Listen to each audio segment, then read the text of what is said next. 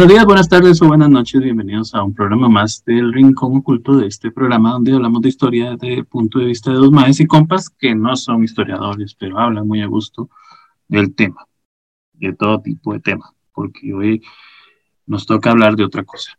Así que primero, ¿todo bien, Sergio? Todo bien, Luis. ¿Cómo están nuestra amable y estimada audiencia? Una semana más, último capítulo de temporada. No llevamos ni la cuenta. Ah, tan amable que empiezo ustedes. y final. No sé, yo no, yo no sé, yo no fui el que dijo la semana pasada que era final de temporada. Sí, sí, sí, es el último de esta. Es el 12. Ah, ok. O sea, pero no, no se, no se me chicopalen. Volveremos con más. Como Terminator, we will back esa con este drogadicto. y drogas en las que estamos con Zoom. Corriendo.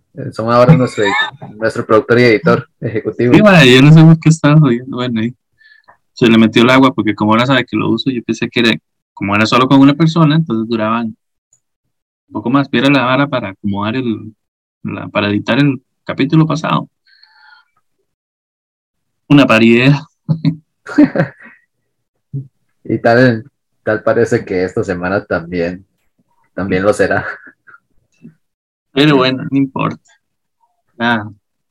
ahí buscaré, buscaré otra manera de reunirnos o, eh, le diré a Sergio que pague su. Una droga menos, un alcohol menos. Cualquier va. como quiero dejarme el perico, mae. Una de Jack Sparrow. Johnny Depp. o, o Kristen Amber, ¿usted supo la última? ¿No? De, con esta chavala, con... ¿Con la esposa? Sí, con la esposa que... Esposa, no sé qué es. Ah, que ahí está el rumor que, usted ha visto. Bueno, ah, el, del video que parece que está eh, oliendo. Snifiando coca con el pañuelo. Sí, sí esas prácticas tuyas ahí, yo mira, se me ah, weón, ¿qué era? Ah, sí, Sergio, esa Samara, con razón se me conocido. y es esa costumbre suya de oler meses. ah, porque creen que vengo tan feliz. no, no, no, ya es que eso de alcohol y, y es de otro, de otro podcast. Sí. No sé, este pare. Yo cuando lo conocí, yo dije, sí, mínimo, pero. bueno, hoy no hay, no hay noticia de película, así que yo creo que hoy podemos arrancar temprano, no a los 20 minutos siempre quedamos hablando con una madre. Porque hoy no hay, este no hay que ir a ver, O sea, yo creo que no hay nada nuevo. Quiero ir a ver unas que otras, pero son de, de productora, es una productora 24, pero creo que todavía no van a llegar acá. ¿Cuál? Más que no me acuerdo el nombre, pero la cinta es como un universo, como un multiverso también. Ah, creo, sí, sí, sí. Eh, se llama, ay, ¿cómo era?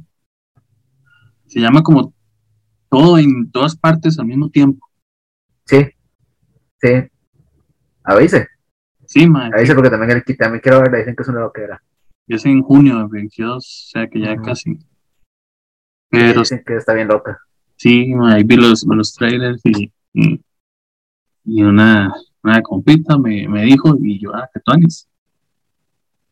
Sí, sí, sí, sí. Porque yo quería ver otra de terror que es de la misma productora que se llama El Hombre o Hombre, men, pero no sé cuándo irá a venir acá, o si es que llegará acá, o oh, sí, si llegará al Magali y no a los demás, no sé. Bueno, Magali es el cine, uno de los cines de aquí más viejos, Costa Rica, por aquello, que no da tanta, tanta película palomitera.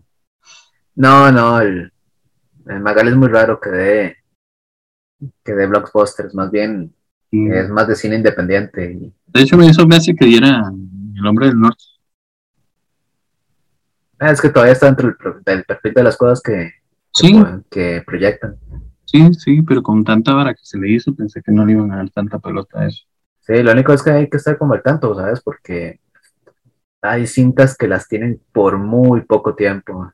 De hecho, me pasó cuando, cuando quería ver eh, este, ay, e, era, era esta cinta anime que es como una adaptación, una adaptación de La Bella y la Bestia. Que no me acuerdo el nombre, madre. Semana y media, nada más la tuvieron. Nada. Sí, no, en realidad. Entonces hay que, hay que ponerse como al corte. Y bueno, yo te aviso cuando, cuando esa caiga. Sí. Y, avísame, avísame. Bueno, para, para la temática de estos eh, programas, parece que se y suena esta madre. Para la temática de estos programas anteriores, ha sido como una especie de terror desconocido, ¿verdad? Esos temas. Para muchos son de terror, como el anterior, de transhumanismo, para algunas personas es de terror. Pensar en ese tipo de cosas que puedan llegar en el futuro. O temas que sí son de terror, pero si les hacía falta eh, tal vez temas o partes de ese tema que no se conocían, como el de la llorona, o temas que se han vuelto de terror gracias a la imaginativa de grandes escritores, como cuando hablamos del terror cósmico y de Lovecraft, y temas que el hombre en su falta de conocimiento, su falta de humanismo y su búsqueda de dinero convirtieron en terror a costa de personas con complicaciones médicas, como lo fue con el de Show. Pero para hoy quería tocar un tema ligero, primero que todo porque ya es fin de temporada y porque es un tema que siempre tocamos indirectamente, al menos yo más que Sergio, y que hablamos siempre al final, pero por alguna razón nunca se le ha dedicado un programa completo. razón por la cual hoy dedicaremos el programa a las películas, específicamente por ser el tema eh, o el contexto de estos programas. Películas de terror sea en tu charco. Exacto. Así que iniciaremos, primero primeramente eh, hablando de qué es el pinche terror. El terror es algo que Sergio no tiene, porque no le gustan esas películas o no le provocan ni gorra. el terror es una sensación de miedo muy intensa. El miedo se define como, mm, como una perturbación del ánimo que tenemos, por, no sé, por algún riesgo, ya fuese real o imaginario, y este prácticamente nos supera, o sea, nos supera mentalmente y eso hace que no podamos pensar racionalmente. Entonces, cuando ese miedo nos absorbe, En el caso de nosotros, en el caso del programa de hoy, también se le llama terror, ¿verdad? Los géneros literarios, al cinematográfico, a, no sé, hasta, hasta el de historietas, que tienen como, o cómics, que tienen como objetivo provocar esa sensación de miedo extremo en el lector, en el espectador. Ahora la pregunta es que ¿por qué sentimos ese miedo? O sea, ¿por qué cosas así nos provocan ese miedo? ¿A qué hace que uno tenga ese esa sensación de angustia, esa sensación de, no saber qué es a lo que nos estamos afrontando. Y que por lo general ha sido, yo creo que, que la clave de la humanidad durante toda su existencia, es el miedo a lo desconocido, o incluso el miedo a la muerte o a la mutilación, a la sensación de soledad y todo ese tipo de cosas que nos afectan a las personas. Que de hecho afectan en mayor o menor medida en función de cada personalidad, ¿verdad? Porque no lo que le provoca miedo a Sergio me provoca miedo a mí. O tal vez yo me siente a ver una película de terror con Sergio y tal vez yo pegue un brinco y Sergio le vale verga. Pero sí es. Sí, pero sí, sí siento que es un poco difícil eh, o incorrecto, no sé, afirmar que existe gente que vive sin tener miedo. no todas las personas reaccionan de la misma manera, pero siempre hay alguien que tiene esa sensación de terror, o sea, no va a haber alguien que no tenga miedo a algo. Bueno. es curioso porque se ha habido gente que por accidentes. Sí, sí, ya digamos, por, por, por situaciones médicas, pero supongo que hasta Batman le da miedo. Bueno, sí, digamos que una persona en sus cinco sentidos, sin ninguna perturbación mental, que, claro, es parte, es parte de nuestra naturaleza. Bueno, es parte de la naturaleza en general, o sea, todo, todas las formas de vida que tienen sistema, sistema nervioso tienen, tienen conocimiento del miedo, porque el miedo es la principal, digamos, la principal fuente de defensa contra las amenazas, lo que permite a las especies sobrevivir. Exacto, porque digamos, eh, es como dices vos, ¿verdad? Sí, es cierto, o sea, es una reacción que comienza en el cerebro y se extiende por todo el cuerpo y es lo que nos hace ajustar el cuerpo, ajustar la mente a, a ese momento y, darle una mejor reacción. Ya lo interesante es cómo le damos la vuelta y cómo es que de repente hay personas que asocian al miedo con placer.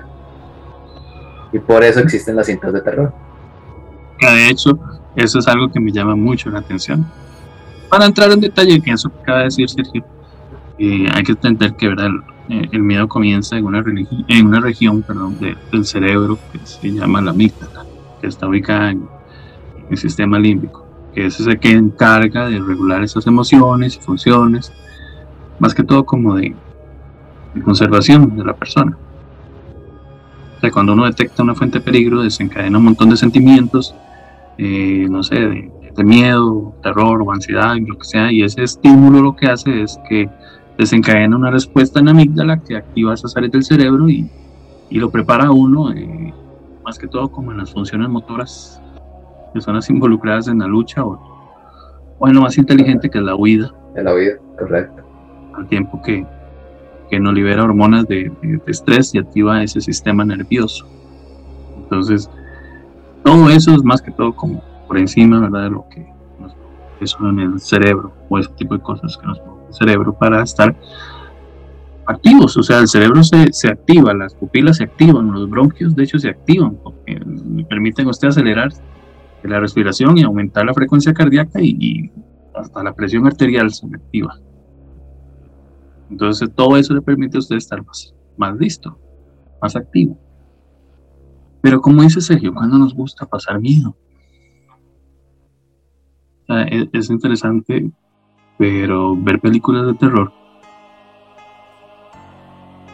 se le considera hasta cierto punto como como una actividad, como subir una montaña rusa. O sea, digamos, muchas de las personas se dicen en estudios que muchas de las personas que les gusta es ver películas de terror, que son fanáticos de películas de terror, de este miedo, son personas que, que están expuestas o que buscan estar expuestas a más actividades extremas. Entonces ustedes como más desinhibido con ese tipo de cosas, que le gusta el rafting, que le gusta escalar, que le gusta otro tipo de cosas, porque su cuerpo ya está acostumbrado a esa adrenalina que le provoca una película de terror. Entonces, es, hasta cierto punto interesante porque, bueno, digamos, si, si, se supone que usted lo ve desde el punto de vista de monólogo, dicen que la mayoría de, las, eh, de los demonios eh, frecuentan lugares donde se exhiben películas de terror porque el miedo que provocan es un alimento para ellos.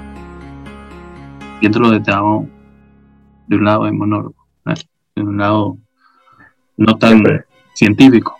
Siempre con tus supersticiones. no tienes remedio. Pero es cierto, eso es lo que dicen.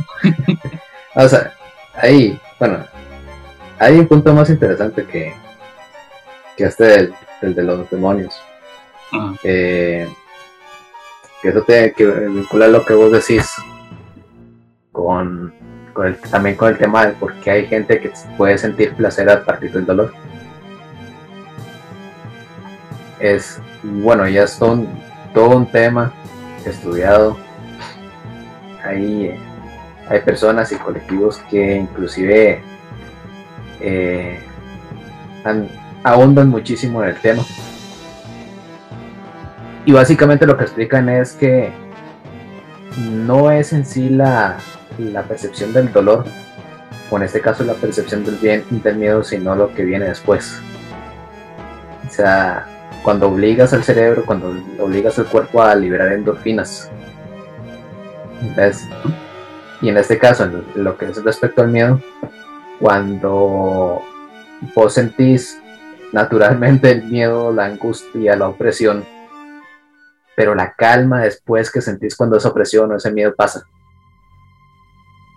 es lo que se vuelve alivianador, o sea, excitante. Pues sí.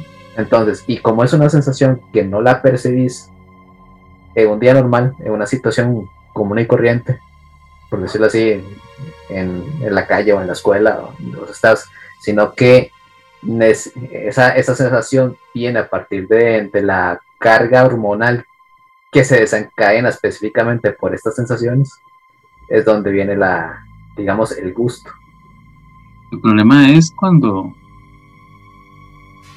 ya usted, digamos, cuando usted ve una película de terror y usted ya dice, no, eso ya no me provoca tanto. Ya usted quiere buscar algo más fuerte.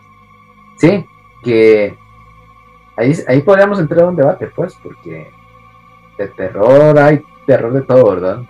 Sí. Desde el corriente hasta el, hasta el gore más extremo. De hecho, sí, ahora íbamos a hablar sobre categorías de terror, pero el gore sí es algo que ya. No, ya, ya creo que. Vea, más que ni siquiera lo. Ni siquiera puse así películas tan gore. Sí, o. Esta, o esta categoría de cintas que se volvió muy, muy famosa. Snuff. Snuff, creo que por ahí andaba. Que son eran supuestamente cintas filmadas con, entre comillas, reales. Ah, como... Sí, eh. sí. Sí, sí, te, entiendo, solo que no me acuerdo cómo es, que se llama, yo creo que Nicolas Cage tiene uno. 8 milímetros, sí, que es en base al, al, mundillo este del, del porno snuff. Pero sí. Eh, Caníbal, Holocausto Caníbal es una, que es una especie como de documental o mockumentary, como le dicen ahora. Sí, sí. Eh, precisamente este es el nombre, Films Snuffs. Sí. Sí, Holocausto Caníbal, yo, bueno, es que debo, ser, ser, honesto, yo soy de las personas que yo no puedo ver, no, digamos, no, no puedo criticar una película sin saber qué mierda es. Entonces yo sí vi Holocausto Caníbal. Ah, ¿Qué? ¿Qué tal? No, puta madre, no está loco. no, había varas muy raras. O sea, todavía, digamos, en, la de Nicolas Cage, es, hay cosas que uno no sale, uno no ve. Digamos, las más fuertes las lo hacen en, en, un plano en, el que usted ve solo la reacción del, del actor, no ve lo que está pasando. Sí. Eh, pero sí hay películas en las que usted ve lo que está pasando, entonces mm, sí ya son un poco muy pasadas. Entonces ahí es donde yo voy, o sea, ¿cómo llega usted? O sea, yo puedo disfrutar mucho las películas de terror, pero yo no entiendo cómo llega a un punto, eh, ¿verdad? Porque me ha pasado, llega a un punto en el que usted dice, madre, no voy a ver La Llorona, no voy a ver El Conjuro, que a pesar de que, digamos, El Conjuro tal vez en su momento me parecía buena, digamos, verla ahorita, en el que tal vez ya he visto otro montón de películas de terror que tal vez son más fuertes, o películas japonesas, o películas de culto, o películas que ni siquiera se han visto o cuestan encontrarlas aquí, llega un punto en el que usted dice, la llorona es una basura, o el conjuro ya es usted, va esta palomitera, entonces ya usted empieza con esa vara. Entonces ese miedo, ya esa, esa sensación de miedo ya usted no la tiene entonces ya usted necesita buscar algo más fuerte. Entonces ahí es donde uno tiene que analizar la situación. Si necesitas más, si necesitas merca más, más fuerte. Sí, y, es ahí donde usted en razón de que o, sigue con sus películas normales, ahí disfrutando sus peliculitas, o, se pone a ver eh, Cien Pies Humano, entonces ya Creo que, no sé si es por un periodo de adaptación o simplemente porque sí sí hay un gusto para la violencia extrema. Eso no quiere decir, digamos, que el que las ve aplica violencia extrema. No estoy diciendo eso.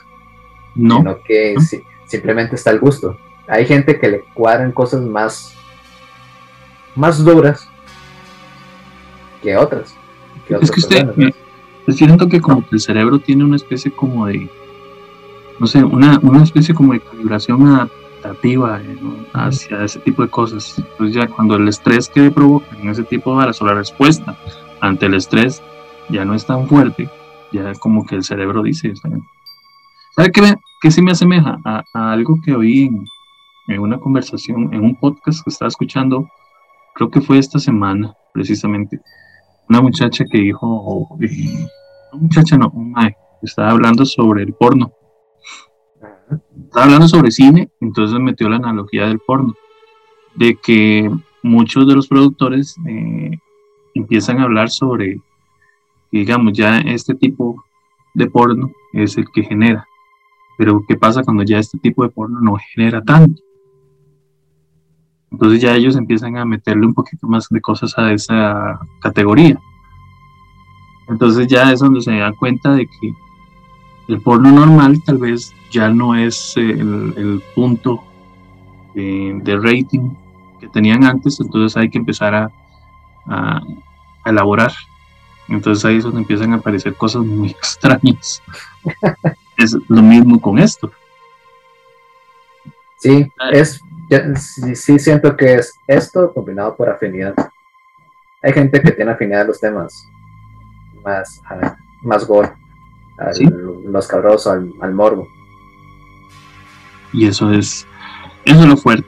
Ahora, eh, el terror en el cine, el, cine de terror nació, aunque la mayoría de la gente cree que en Estados Unidos y en esos lugares, por Freddy, por Drácula y por películas así, bueno, que Drácula es de Europa, ¿verdad? Pero muchos de los cines y todo ese tipo de cosas eh, de terror nacieron o, somos más acostumbrados a ver ese tipo de películas de, no sé, de Michael Myers y Halloween y esto y el otro. O sea, el cine, de terror nació en Europa y aquí es donde quiero meter un poquito de historia.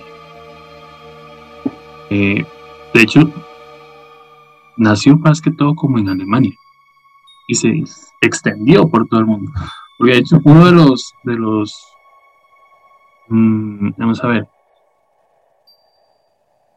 nació casi que prácticamente junto con el cine, porque los hermanos Lumière eh, rodaron en 1896 una cinta que se llamaba La llegada del tren. No era una película de terror, pero la, la, sensación que les provocaba a las personas que estaban frente a una pantalla, que en la vida habían visto eso, y ver la llegada del tren, hizo que todo el mundo saliera corriendo a la sala, porque pensaban que el tren se les iba a venir encima.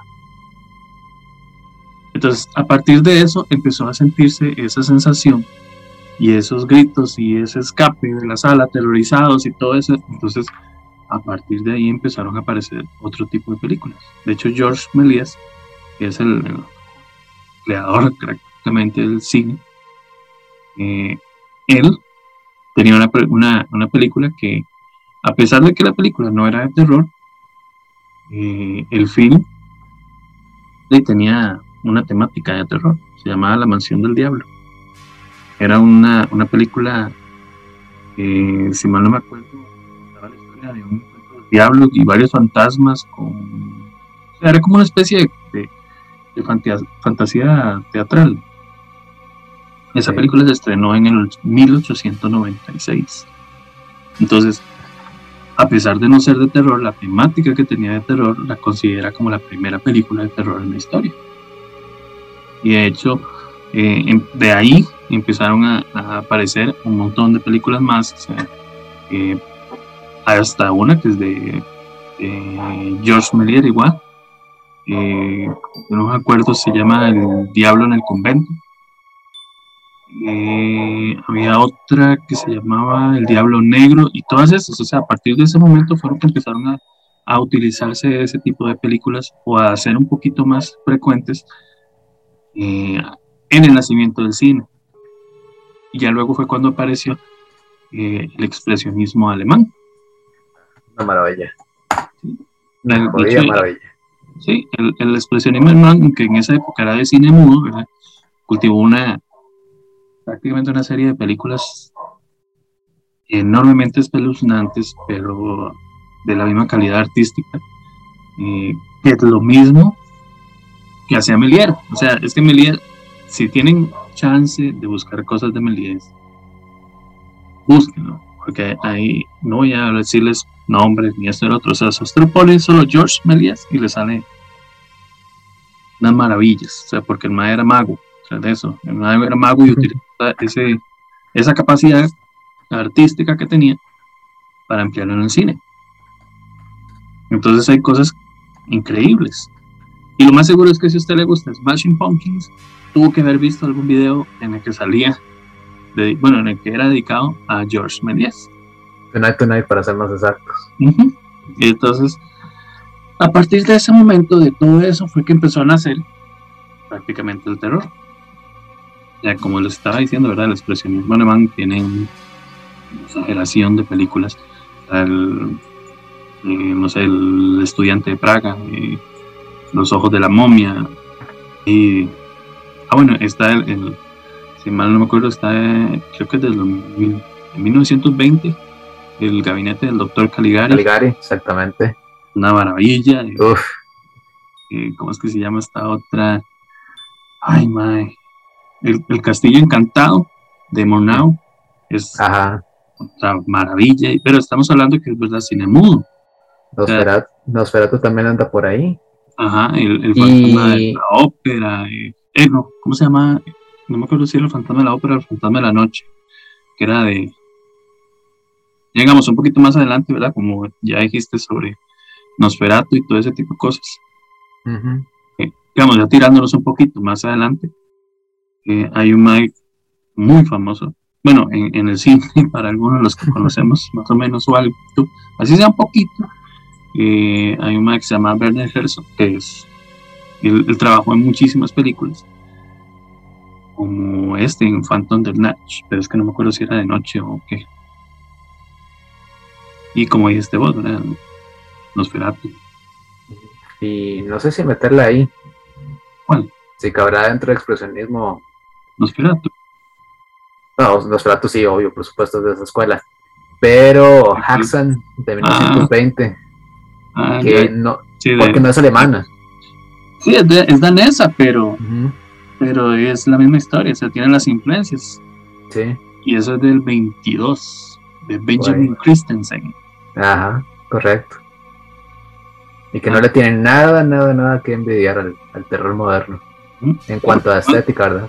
Digamos, es, es que siento que esa, esa eh, hay uno que se llama Korkarling, creo que es que se llama, que es de, de- no sé cómo se pronuncia el apellido, siempre he pensado, siempre he sabido cómo se escribe, pero nunca he sabido cómo se pronuncia, que se llama Victor Hostrom, algo así.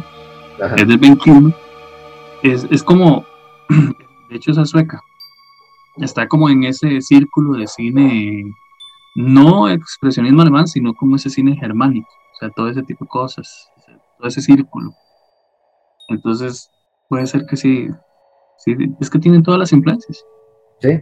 No, y Vampire, es de un danés que se llama, eh, si mal no me acuerdo, es Carl Theodor. Y entonces, o sea, son películas que valen muchísimo la pena de ver y tienen esa influencia del expresionismo alemán. sí. Entonces, sí, sí podemos decir que, que puede ser que puedan de por ahí. A menos algo de, de historia les hablamos. Como siempre. Hasta el Gollum, el Gollum de Carl Bowser. El Golem, más bien, perdón. Golem, sí. El Gollum, es que estaba acordando ahora que estaba viendo- ahora que estaba hablando de eso. Ahora te digo por qué es que me acordé del Gollum. Ok.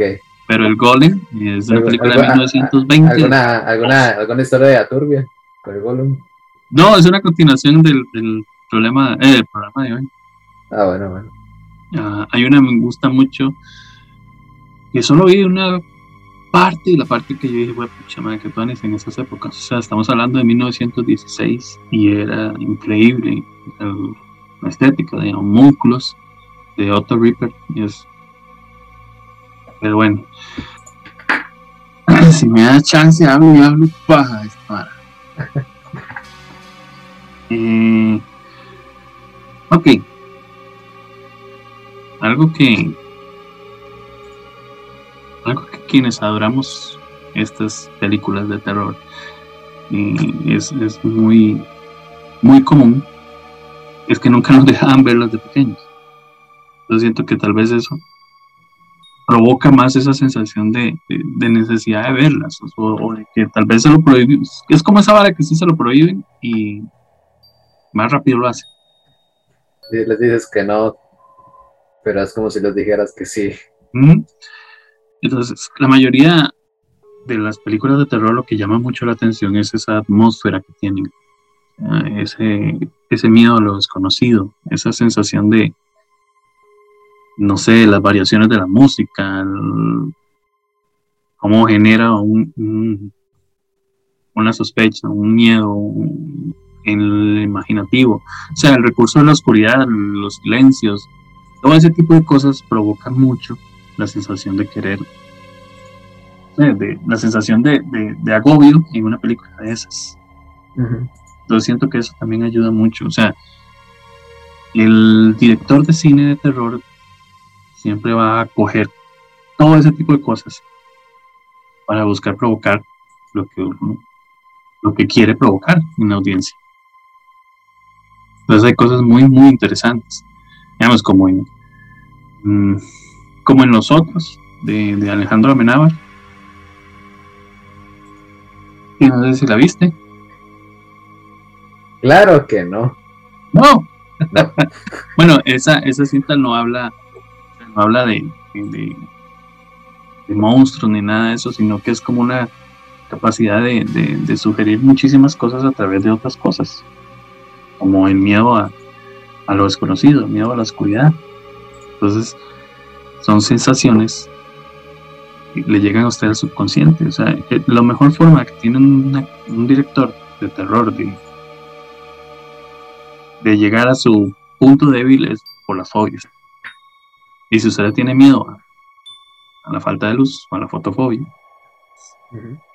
más sencillo todavía llegarle por ese lado. O sea, digamos, si usted me pone una película que tenga eh, escenas de, de esta vara, siempre se me olvida el nombre más. El miedo a lo profundo en el océano. Ah. Claro, por seguro que voy a pasar más aterrorizado que ver cualquier otra cosa talasofobia. Uh, una de las cosas que a mí me llama mucho la atención de las películas de terror es el sonido.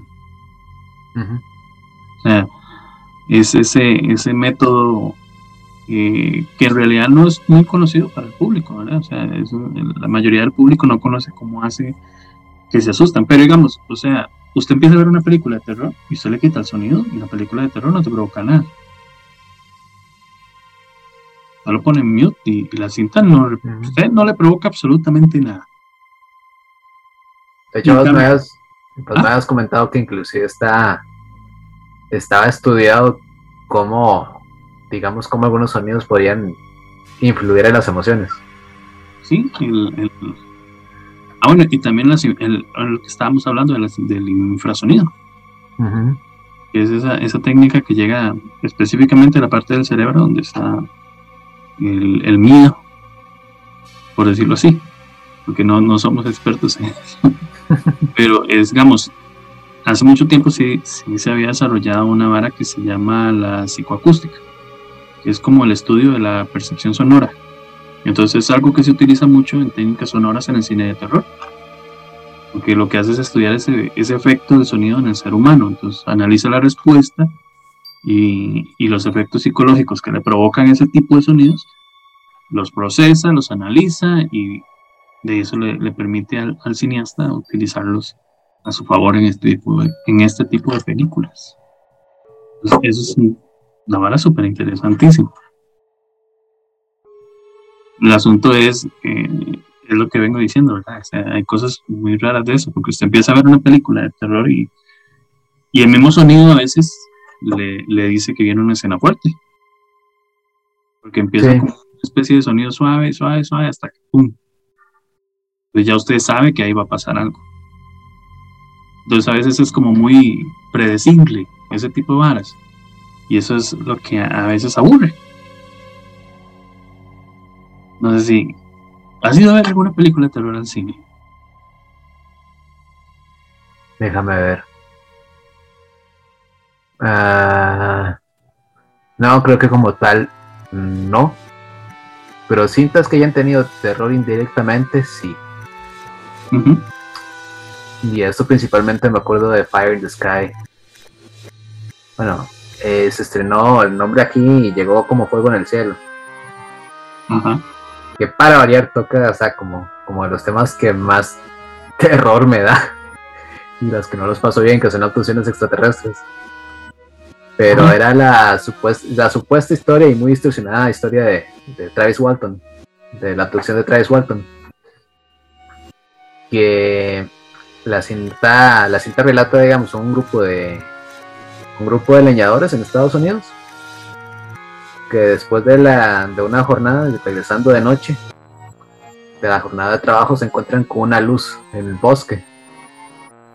Entonces se acercan y resulta que esta luz resultaba ser una especie de, de, nave que estaba flotando sobre el bosque y el estúpido Travis Walton se baja y la una luz que sale de esta de esta de este objeto lo golpea.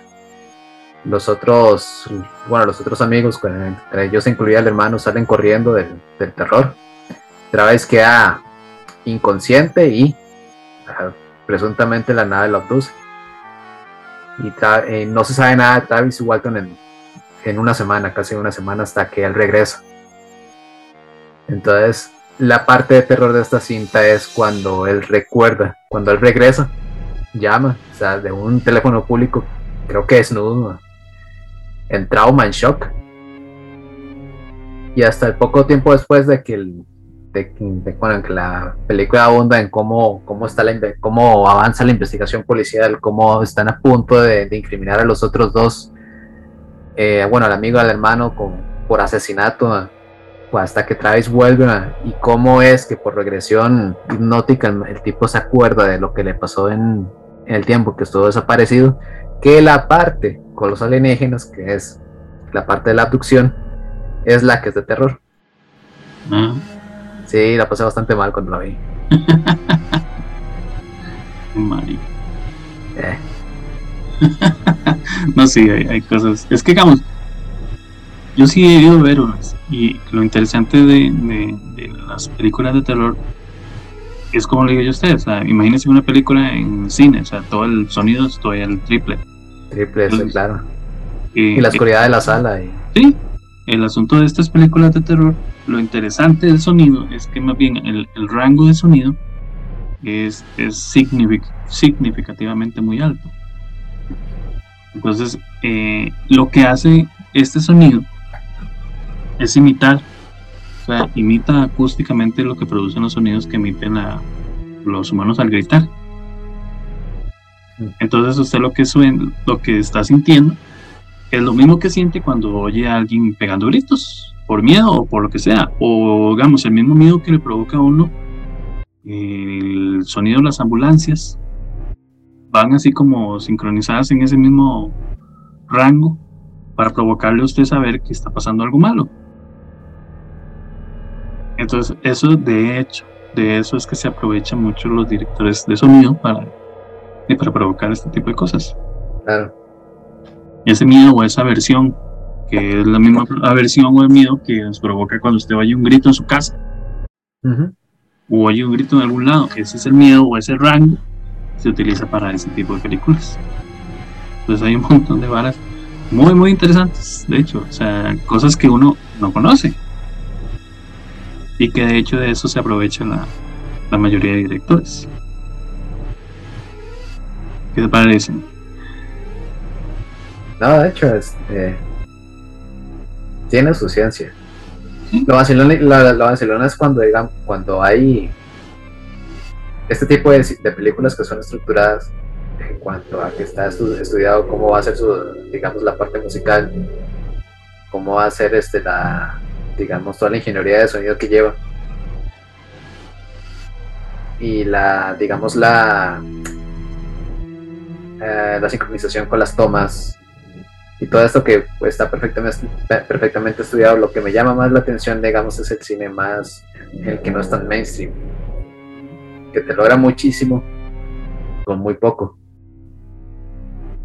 Y que inclusive, digamos, sin tener banda sonora del todo, te logra, te logra atrapar en una, una sensación de, de angustia o de sofocación solamente con el con, cómo está dirigida la fotografía y la luz. O sea, cómo, está la, cómo está dirigida la fotografía en este caso, o, la, o las decisiones en cuanto a, a escenarios. Sí. Y ahí pongo el ejemplo de la bruja de la bruja de Blair. O sea, no, digamos, no es una cinta que me encanta, pero sin embargo, lo que lo que entiendo de, la reacción del, público, la gran reacción del público en el, año en que fue estrenada, fue que precisamente te dio esos elementos de no ser una producción, una superproducción, pero que te, que te jugaba con la, con la percepción de lo clandestino. Que, y que te daba como esa sensación de que, oh, que esto parece que puede, ¿verdad? que no, ojo, no era nada, algo nuevo, ¿verdad? No, de hecho. películas similares se habían filmado, falsos documentales. Pero no, no es necesario, o sea, un gran, un gran estudio para, para provocar sensaciones incómodas en la gente. No, no, porque es que ese es el asunto de, del infrasonido, porque el infrasonido eh, es una onda eh, que está por una, frecuencia que está por debajo del espectro audible del oído mm, Ah, ok. Entonces, eh, él está a aproximadamente 20 Hz. De hecho, un poquito más bajo de esa cifra. Pero estamos ante un, a 20 Hz, usted eh, no lo percibe. O sea, el oído humano no lo percibe.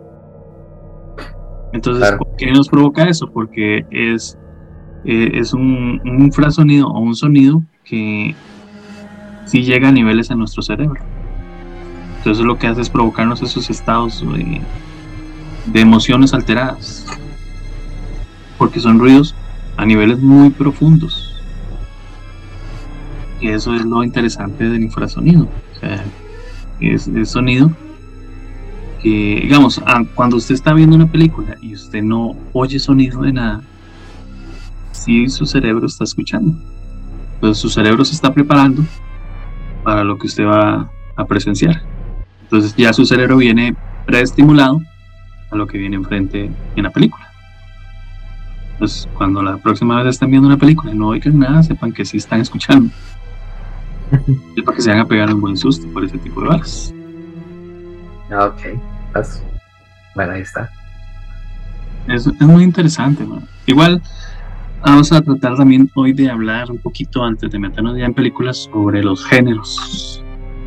Que eso es prácticamente eh, el terror no es solo terror. Ya tenemos el gore del que iba a decir del que hablamos, pero Perdón, un chiste local.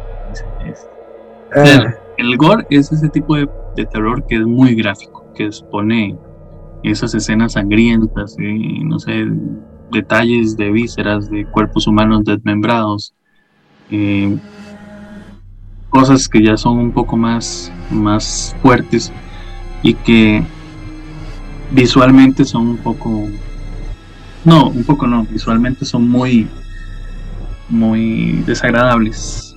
Entonces, eh, yo no lo recomiendo, yo sé que Sergio tampoco, pero, como le digo a Sergio, yo vi una película que se llama La Mujer, que la mujer sí es un fuerte, bastante fuerte. Es de hecho considerada no tan fuerte en el gore, imagínense.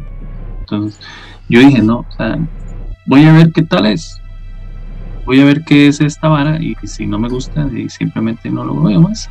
Y estas son las alturas en las que no he visto más. O sea, vi Holocausto Caníbal, pero Holocausto Caníbal siento yo que no, no, no tiene tan togor como tiene. Sí es fuerte, sí es muy fuerte, pero no es tan fuerte como otras películas como El Cien Pies Humano, especialmente la 2. O o la, ¿cómo era que se llamaba? La Serbian Film. Ah, Serbian Film, sí. Es una mierda película que yo no sé cómo hace. Ah, las hay, las hay peores porque ya me acuerdo del caso de. Bueno, es que Japón, ya tú sabes. Sí, sí. Guinea Pig. Ajá, Guinea Pig. Hay una historia eh, curiosa, divertida con Guinea Pig 2. La 1 o 2, no creo. Que era cuando empezó a popularizarse el, más el término de snap films. Ajá. En Estados Unidos pues se habían hecho algunas filmaciones, pocas, eh, de muy mala calidad básicamente. Ya, y aunque sea, estaba la creepypasta de que habían habían filmes que de hecho eran asesinatos y violaciones reales, nunca, nunca se demostró que hubiera que se proyectara alguno en cines. Inclusive, se, inclusive se, se, ofrecieron recompensas por miles de dólares, por decir, el que me traiga un, algunos productores decían que el que me traiga un, un snuff film real tiene esta cantidad de plata y, y nadie presenta nada. Pero alguna vez Charlie Sheen vio Guinea Pig. Y se contactó con el FBI porque pensaba que precisamente sí eran, eran asesinatos reales.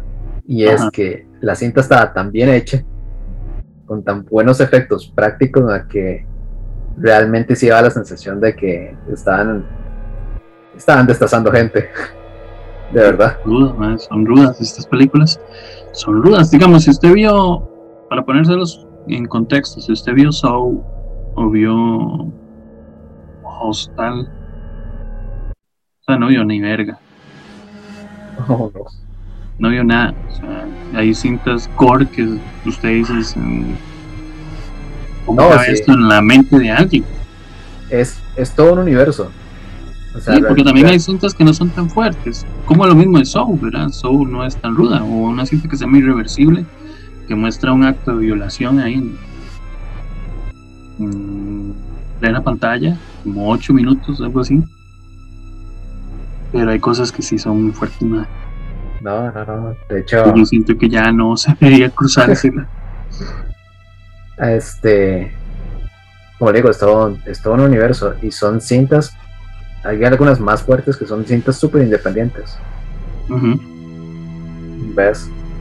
pero ya, ya es como, bueno, si, si quiere si quiere cruzar el umbral y, caer en el agujero de conejo. Traumatizarse un poco y saber que hay cosas que no se le van a olvidar, porque a mí, yo vi Holocausto Caníbal hace un vergazo y ahorita todavía me acuerdo. vi, La Mujer y ahorita todavía me acuerdo. Digamos, Holocausto Caníbal fue una película que llegó a ser censurada en su momento. O sea, inclusive Hubieron países en que, no proyectaron esa cinta. O sea, el sin pies humano no es apto para nadie que tenga el estómago débil. Y eso que la primera, la primera no se ve nada, nada fuerte, en teoría, dicen. La segunda usted sí ve cosas, o dicen que se ven cosas que no son aptos. Sea, no. Bueno, desde la primera, o sea, porque aunque evidentemente no, no mataron a ninguna persona, pero sí, sí hubo crueldad animal, animal perdón. Y alguien como dijo eh, Deadpool, que una mala decisión es la gente que decidió actuar en, en sin pies humanos. que no sigan, sigan el, el, ejemplo de Deadpool y no, no vean eso. Eh, otro género un poco más suave, el slasher. No es tan gore, puesto que no muestra escenas tan explícitas, pero sí es un género, género de terror que busca eh, impactar un poco. Porque digamos, slashers, eh, Freddy, o Pesadilla en Calle Viernes 13, eh, Halloween, este tipo de películas son películas de, de slashers, de asesinos seriales, de ese tipo de varas. No son tan malas uh, las originales, las primeras, ya las sucesiones han sido un poco poco malitas. De hecho, Ah, bueno, una buena de esas de Slasher es mm, la masacre de Texas. sí. Sí, y que inclusive la masacre, la masacre de Texas se, se- se considera como gore también, Ajá, sí. más que slasher. De hecho fue muy, este, fue muy innovador en su tiempo. Leal que sí, siendo una producción, de nuevo, una producción muy pequeña. Sí, es cierto. Sea, La mayoría, la mayoría de sus películas al principio, bueno, la de, la de Freddy no tanto, pero la mayoría de películas así, en su momento eran producciones prácticamente con las uñas. Sí. Sí, sí. Bueno, alguna vez estaba viendo un un video acerca de la historia de la masacre de Texas y pues, con casi nada de plata. Sí. Sí, sí, verdad. Sí, no, sí. Sí, y a mí lo que, me, lo que me, me llama mucho la atención es cómo, cómo eh, par- algunos de estos personajes de, de los slashers se volvieron íconos de la cultura pop. Ujú. O sea, tenés a Freddy, a Freddy Krueger, tenés a Jason, Jason Borges. Sí. tenés al, al Michael. Pierce, a leer. Sí. ¿Ves? Y son, son personajes queridos, son personajes ama- amados por la comunidad del terror. Sí, sí. Son esos personajes que usted siempre va a encontrar en una vara de cosplay. Sí, exactamente. man. Porque, ah, bueno, además, además porque fueron, este, fueron, digamos, los, ah, ¿cómo le digo? Tuvieron varias sagas, o sea, películas por varios años, algunas mejores que otras. entonces sí, y lo que, al menos en lo personal, lo que me, me, me- me llama, me llama de, de algunas cintas es el amor con el que fueron producidas, en especial por los efectos prácticos. Y ahí te meto el caso de Freddy Krueger. Ajá. A, a mí me encantan los efectos prácticos de Freddy Krueger. O sea, al día de hoy sí, no, no da miedo. Puede que dé risa. Y alguna de estas nuevas generaciones pusilánimes de, que tenemos ahorita que no, ni siquiera pueden, dicen con permiso en el cine. Este, tal vez les, les parezca como, como que está desfasado y sí. Pero digamos, habían habían efectos especiales que sí estaban súper bien hechos. De hecho, yo me acuerdo de uno que no me acuerdo en cuál de, en cuál de Freddy era, pero era Freddy convirtiendo a gente pizza. Y la, la, la gente la gente eran las albóndigas de la pizza. Sí. Entonces ve- veía los, los rostros ahí en, en las albondiguitas, ¿no? mientras Freddy Krueger los atravesaba con, con las cuchillas de sus garras.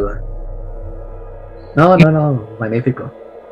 Sí, el, el- el- ¿cómo se llama? El, ay, se me olvidó esta vara. Bueno, todos esos sustos prácticos o ese tipo de cosas eran, eran muy tuanes. O sea, eran películas. Por eso la mayoría son de culto.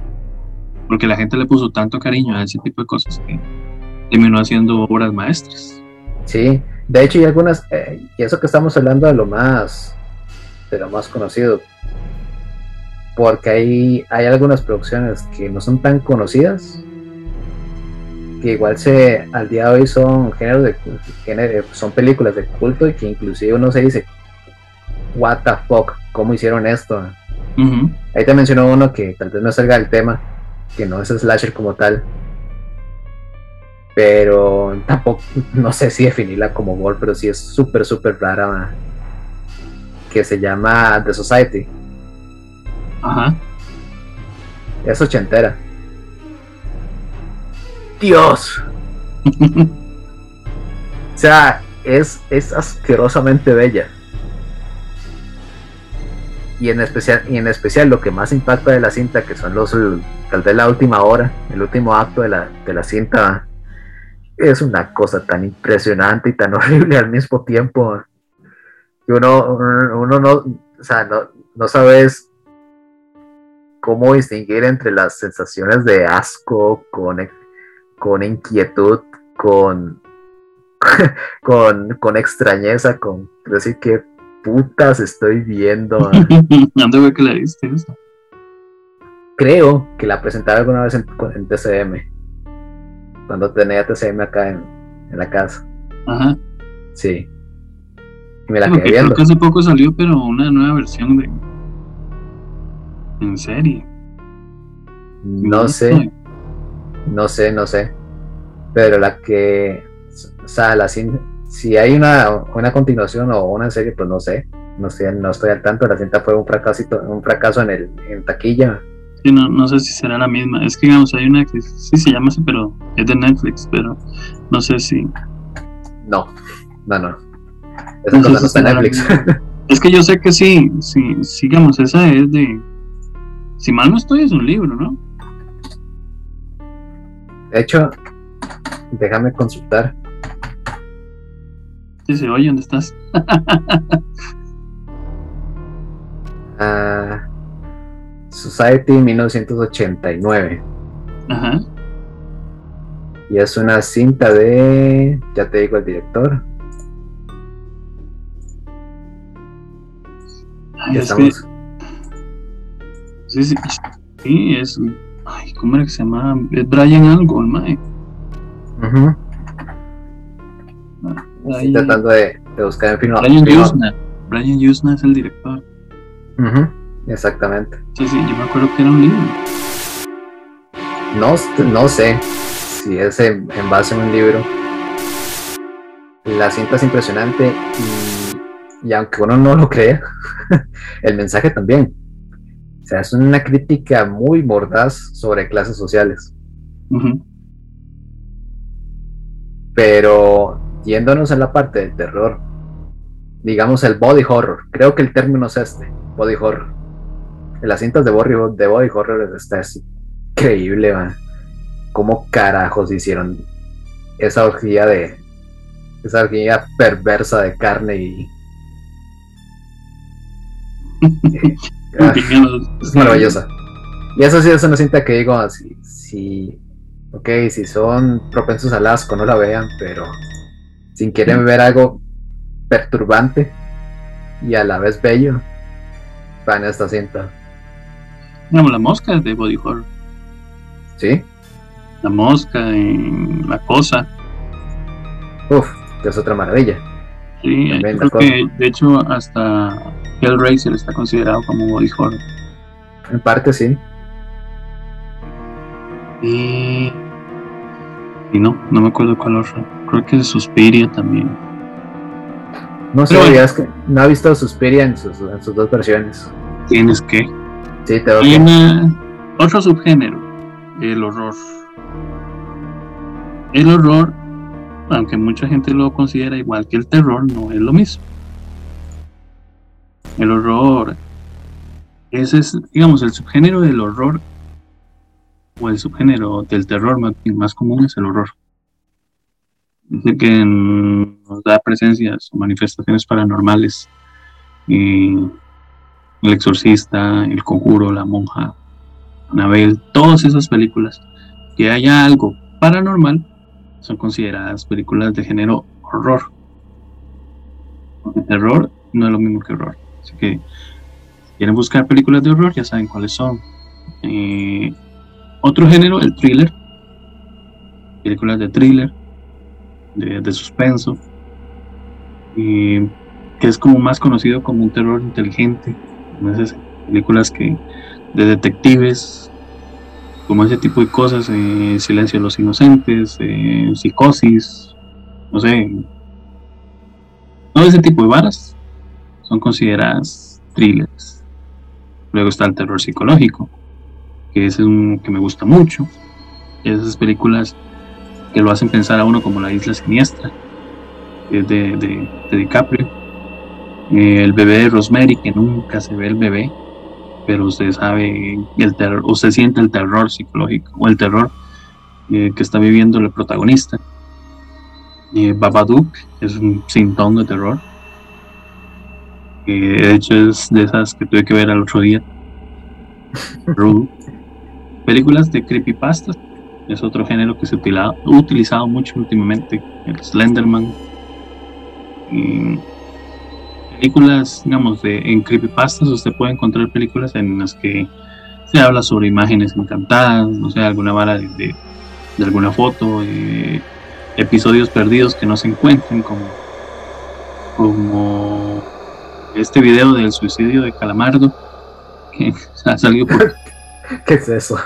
Una vara, un video rarísimo de un episodio en el que supuestamente es un episodio ficticio de Bob Esponja en el que eh, Calamardo se suicida. Ok. Una idiotez, pero es una de las tantas. está, está como el, el final perdido del Chavo del 8, man. Sí. O invocaciones, también se utiliza mucho. O la vara esta de, ¿cómo se llama? De, que Oliver Atom todo era un sueño y está sin piernas en el hospital. Ah, sí, sí.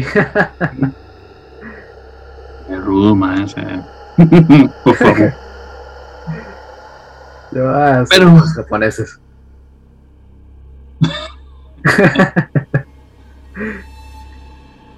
no sé, bueno, eh, ¿en qué estábamos? Eh, estábamos en horror versus terror. Sí. ¿Será posible que las películas de terror tengan aparte, ¿verdad?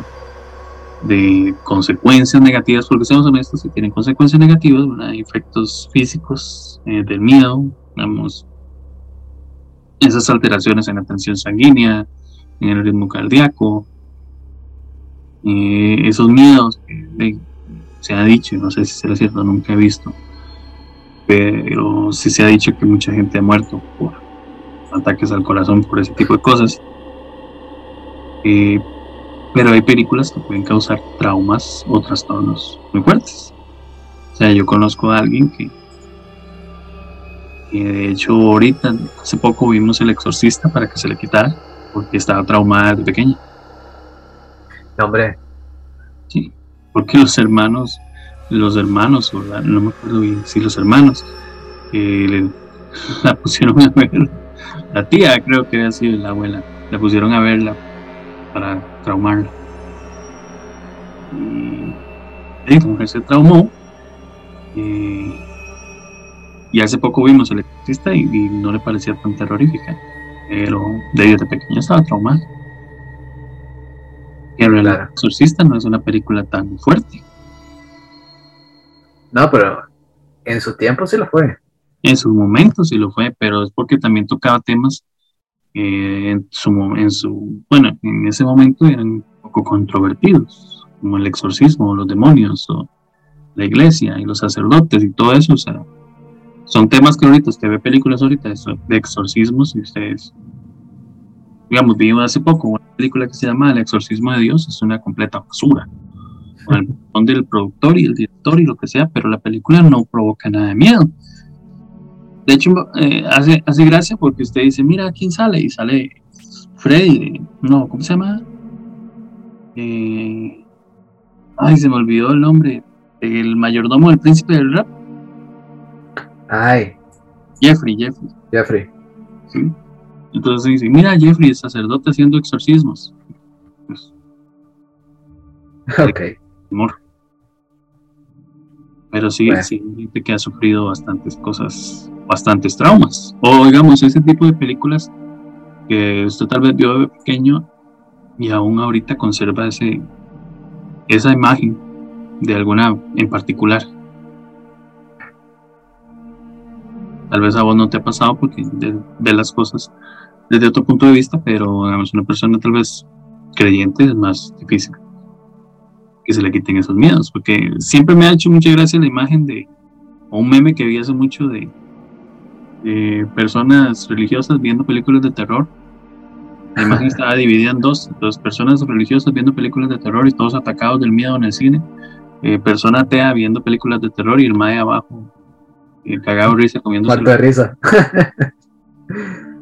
Tal vez, eh, y seamos, hay que ser sinceros, tiene, tiene su parte de razón, o sea, la persona que no cree, no. O sea, si usted no cree en el Espíritu Santo, ¿cuál va a creer, qué va a querer creer en un fantasma?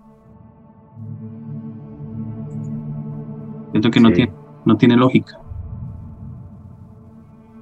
Pero bueno, saliendo de eso, vamos a hablar ahorita de directores, así que vamos a ir a una pausa y ya regresamos.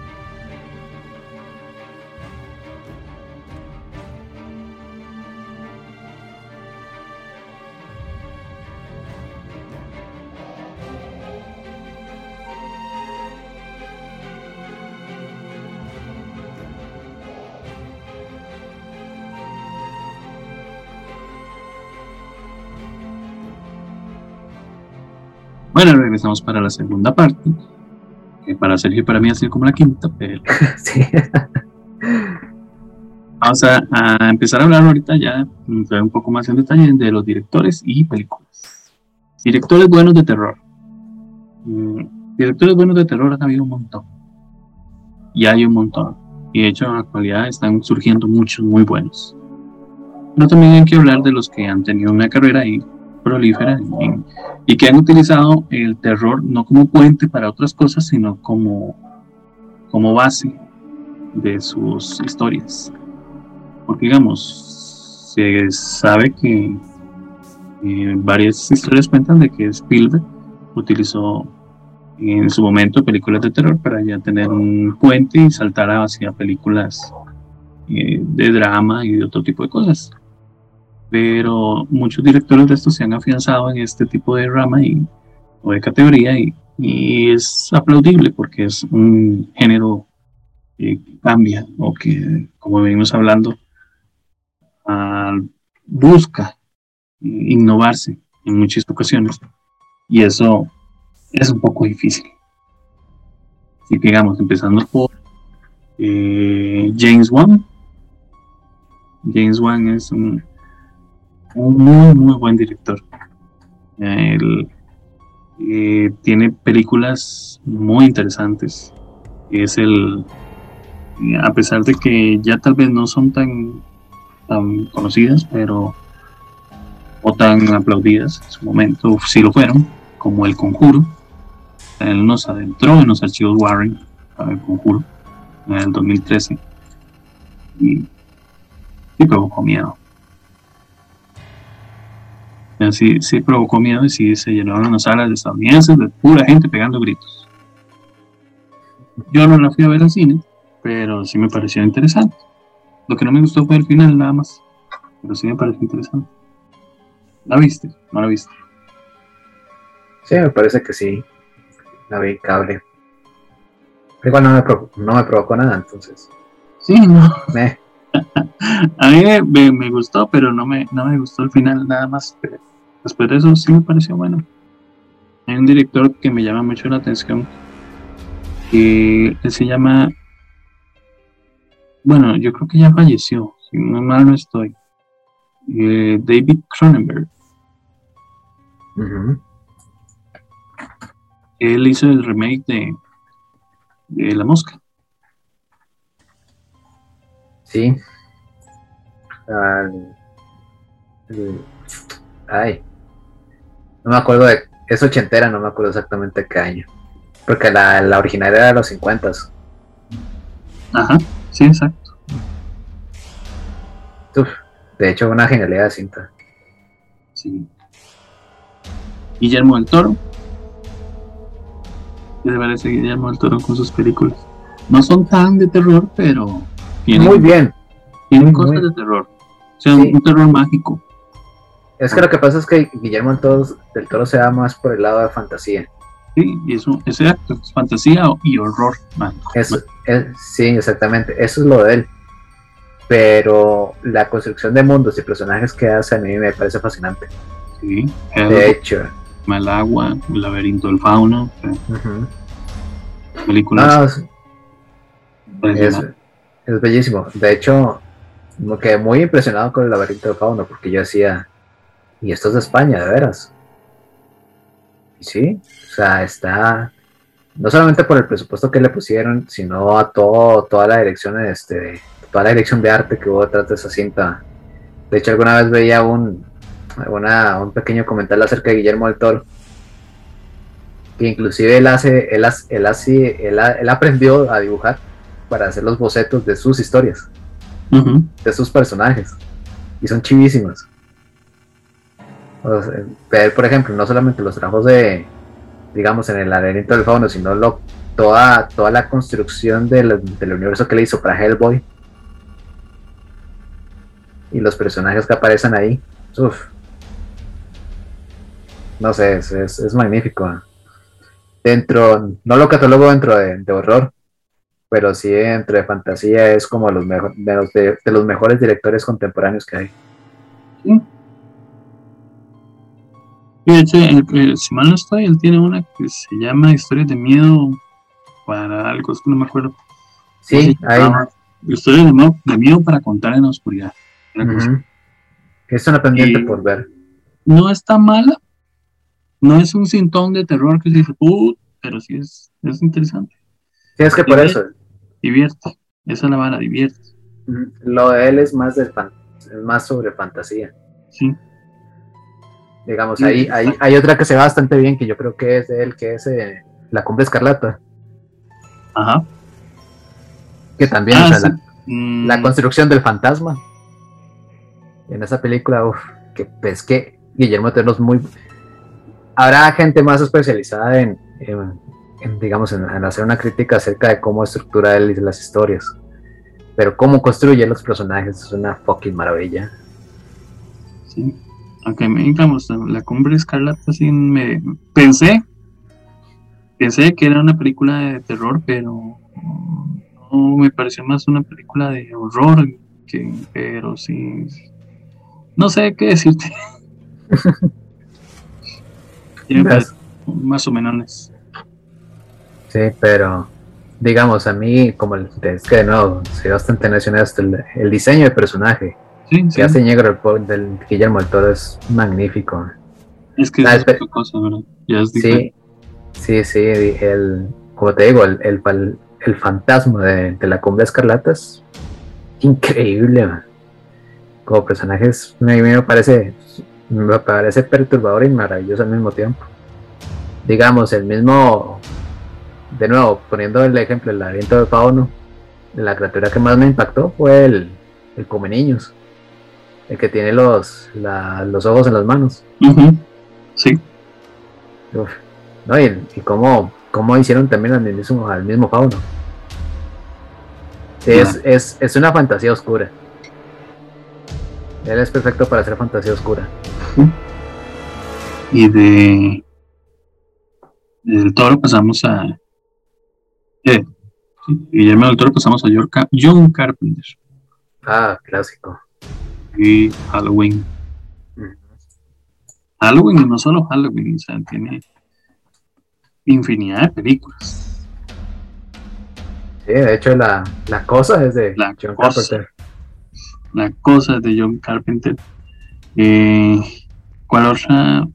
A ver si... vos, que... sabes que dicen que hay tres 300 que le, les, dicen o las llaman la, trilogía del apocalipsis, que son de Carpenter. Una de ellas es la cosa. Una de ellas es la cosa. ¿Y ah, cuál era la otra? Bueno, a mí me gusta mucho eh, Vampiros de Smile, pero sí, la trilogía del apocalipsis. La trilogía del apocalipsis, ¿cómo era que se llamaba? Aquí las tengo. No era ah, que, el príncipe de las tinieblas, ¿no? Ajá, exactamente. Entonces en la boca del miedo la otra. Sí. La cosa, el príncipe de las tinieblas y la boca del miedo. La boca del miedo es buenísima, ay, es espectacular, es que ruda. bueno, ruda en el sentido, no es, no es así que sea súper tenebrosa, pero es que es todo el detalle, toda la película en sí. Es muy buena me encanta y es, es guion de Mike, se llama Michael de Luca, entonces es más todavía. Y me gusta eh, el actor principal es Sam Neill, Sam Neill y es muy bueno. Las cintas son muy buenas de John Carpenter y me gusta mucho Vampiros, a pesar de que no es así como la más eh, la más popular del hombre, pero sí me gusta mucho Vampiros y salía ¿Cómo era que se llamaba el Mae? Eh, es conocido. Ay, perros, James Woods. Salía James Wood y salía un Mike que se llamaba Thomas, Thomas Griffith, creo que se llamaba, Thomas Ian Griffith, no sé qué. Está el Mike que, que, hace de malo en una de tantas de Karate Kid. Es un Mike que tiene plata. Dice que sale James Wood, Daniel Baldwin, sí, Baldwin. Lee, Thomas Ian Griffith. Ese mismo. Maximilian Shell, Tim Guinea, Mark Boone Jr., Gregory Sierra, y etcétera, porque estoy leyendo todo el reparto de, de IMDB. De ahí brincamos a Sam Raimi. Eh, muy. Ella, el contemporáneo de, de Charles de estos días. Sí, Evil Dead. Evil Dead. Es una maravilla de película.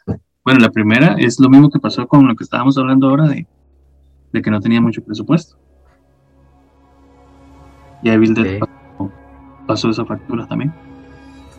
Que se convirtió en una franquicia grande, ¿eh? tiene de pasar la, la cinta, de ser una cinta bajo presupuesto a tener ¿cuántas secuelas en cine? Dos más. dos, eh, tres, es como un reboot. Eh, tiene luego la serie. La serie y viene ahorita una nueva para este año. Y videojuego también tiene. Y videojuego viene también. Sí. No sé si ya lo tiene, pero. No, ya, ya, ya, creo que ya está. Sí, sí. Sí, pero ahorita en HBO se estrena, HBO Max se estrena una, una nueva. No es un reboot, sino es una continuación. Continuación, veamos. Sí, porque el, reboot del 2012 o 2013, no me acuerdo cuándo era, eh, sí es completamente otra cosa. Pero ahorita te voy a hablar de eso, porque ahorita voy a brincar a Dario Argento. Dario Argento es un italiano que su película, bueno, puede decir su obra maestra fue Suspiria del 77. Es una maravilla película. Sí tienen que buscarla. Y de ahí nos vamos a pasar a uno que tal vez le suene más, que es Wes Craven. Wes Craven es increíble. Freddy Krueger es todo suyo. Ah, sí. No, este. Yo me acuerdo de, de de Freddy Krueger. ¿Te acordás que había inclusive serie? Sí. Había una serie de televisión. Sí, es cierto. Sí, y creo que la habíamos hablado en la parte que no se grabó. no sé, no me acuerdo. Ah. Lo que me encanta de las de las de la saga de Freddy Krueger era parte de lo que tenían este, estas, estas grandes producciones de, de los 80 del cariño que le tenían a los efectos prácticos. Ajá. ¿Ves?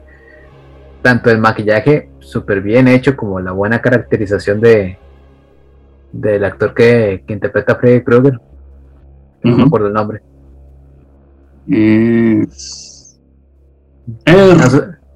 Haz, lo tuyo, Luis. Más, se me olvida siempre. Las cosas se lo dije, Robert Englund. Ajá. Robert Englund. Sí, exactamente. Y Johnny Depp en su debut, en la primera. Sí, exacto, sí, no, y digamos, eh, yo te comentaba, que no me acuerdo en cuál, en cuál película, que es así, digamos, esta escena sí me, sí me marcó para bien, por decirlo, por, por decirlo de alguna manera, en la parte en que creo que están en, en las pesadillas y Freddy convierte a la gente en, en pizzas, pero la gente son las albóndigas. Entonces usted, se ve, las caritas ahí hablando y, pidiendo, pidiendo clemencia, que por favor no les hagan daño. y en esta parte en que Freddy, Freddy toma, Freddy los atraviesa con, con, una de las cuchillas de su guante, y pues ver el dolor de la, de la pobre de la pobre albóndiga hasta que se la, se la come con todo el placer, no, no, maravilloso. De hecho, porque no solo tiene Freddy, de hecho, porque, bueno, pues ahí ya en el infierno, sino que tiene tiene una cinta que se llama La serpiente del arco iris, que es. Dice que es muy Yo le había dicho a usted, que es muy bueno. Sí, y tiene. Las colinas tienen ojos. Ah, sí, cierto. Las colinas tienen ojos es excelente. De hecho, él es el director y el editor de esa película. Sí, La escribió, la dirigió y la editó. Sí, sí, sí, cierto. Que de hecho, él, él no aparece en toda la saga de, de, de Freddy Krueger al final de cuentas. Es en la 3 en la que él ya no, no- ya no está ahí, ¿verdad? No, no. Sí, que es como es, la, una cinta súper chafa, man. Es aburridísima. Y luego, luego trataron de retomar esta, tr- tr- trataron de retomar la franquicia en algo como más divertido, entonces empezaron, hicieron las de cuando, cuando se volvió cuando se volvió moda las películas de los versus, Ujú. que hacían los versus de terror, en este caso era Freddy contra Jason, Sí, ¿verdad? sí, sí, es cierto. Sí, sí. No la vi. No le podría hacer. nada más, nada más me tiré la de Alien vs Predador, Depredador. Bueno, el pleito. Mala historia, man. Sí, maldita. Bueno, ahora brincamos a. Vamos a ver, para más rápido, James Whale. James Whale. No sé cómo se pronuncia tanto. Whale, bueno, el man tenía varias. Muchas de Frankenstein. O cosas así, la mayoría son de películas. Tenía muchas películas de, de monstruos. No, la primera, obviamente, fue el proyecto más celebrado, era Frankenstein de 1931. Pero ya estamos hablando ya del periodo clásico de la, de la, de la Universal. Sí, que es el, el- el- en la película sale eh, ¿cómo se llama? Boris Karloff. Boris Karloff. Entonces, él tenía cintas casi que muchas sobre este tipo, bueno, sobre monstruos, pero en especial sobre Frankenstein, que era su más, más su película más aplaudida. Claro. Que también fue toda una, fue una saga de varias películas. Incluyendo la novia Frankenstein. Ajá. Ah. O ahora seguimos, vamos a ver, con Hitchcock. Que no hay, da- o sea, no hay ni qué hablar. Es una categoría- Ah, es una categoría diferente, ¿verdad? Sí. Él es una cosa distinta En todas sus películas, pero la más conocida es Psicosis del 60. Sí. Y de ahí brincamos a, a uno de mis favoritos, George Romero. Y gracias a él existe eh, La Noche de los Muertos Vivientes de 1968. A Ese- partir de aquí, toda la moda de, de zombies que, que hubo hace cuánto, desde, desde que se estrenó en la tele The Walking Dead. Ajá. Desde Walking Dead, man, qué lástima, ¿verdad? Pero bueno, lástima. Si hubiese sido como el cómic, sería otra cosa. Eh, hay un man que se llamaba Top Hopper. Hopper. Top Hopper era. eh, el director de. ¿Cómo se llama esta? De, de la que acabamos de hablar, de la masacre de Texas. Ujú. 32. Eh, Poltergeist. Ah, qué buena pieza. Qué buena, qué buena cinta. Poltergeist es de él, creo que. Ah, no, mentira, Poltergeist es del 82.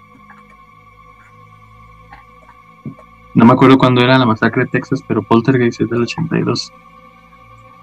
Y de ahí brincamos a uno que me gusta mucho, que ha tenido muchos problemas en su vida, pero Polanski tiene muy, muy interesantes películas. Entre esas, una muy famosa que es El bebé de Rosemary que es el hijo del diablo. Al diablo. O este uno de lo que hablamos, hablamos de la vez pasada, en uno de estos capítulos anteriores, que es Todd Browning, que es el de Freaks, y él tiene la versión original de Drácula del 31. Ah, qué maravilla. Logo así. Ya. Eh, Directores nuevos. Jordan Peele. Jordan Peele es muy bueno. Tiene una cinta que se llama Get Out, que es un terror Ah. psicológico. Sí. OAS, nosotros, del 2019. Ha ganado premios como a mejor guion, o sea, él es, es algo que hay que ponerle atención. Eh, Tiene cinta nueva de él. Sí, sí, es cierto.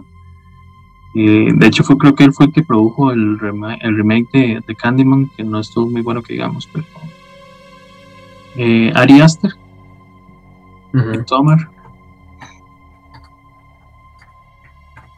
Que de hecho, ya, ya, te había contado, ya vi Midsommar. ¿Ya lo vi? Sí. Es Sí. O sea, no, no es terror, no es un slasher, o sea, no sé, no sé, no. Uno no siente como esa especie de incomodidad sangrienta al inicio de la cinta. Es que nada más la cinta es incómoda. Incómoda. Hereditario también es incómoda. Con Tony Colette. Sí. Pero bueno, en Midsommar es. De hecho, Midsommar es, es en teoría supuestamente es inspirada en, una cinta que podrías también buscar, que se llama El hombre de mimbre. El hombre de mimbre. Muy ruda, muy buena. Y yo, lo, único que puedo decir es que Midsommar me ayudó a entender de Northman. O de Northman me, me, me ayudó a entender Midsommar.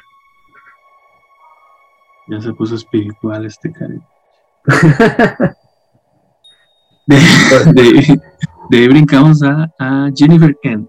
Jennifer Kent tiene una película que se llama eh, The Babadook, que es una cinta muy, muy buena. Muy interesante. Que tiene que ponerle atención. Y también hay un que se llama eh, Charlie Brooker. Brooker, creo que se llama más bien. Él eh,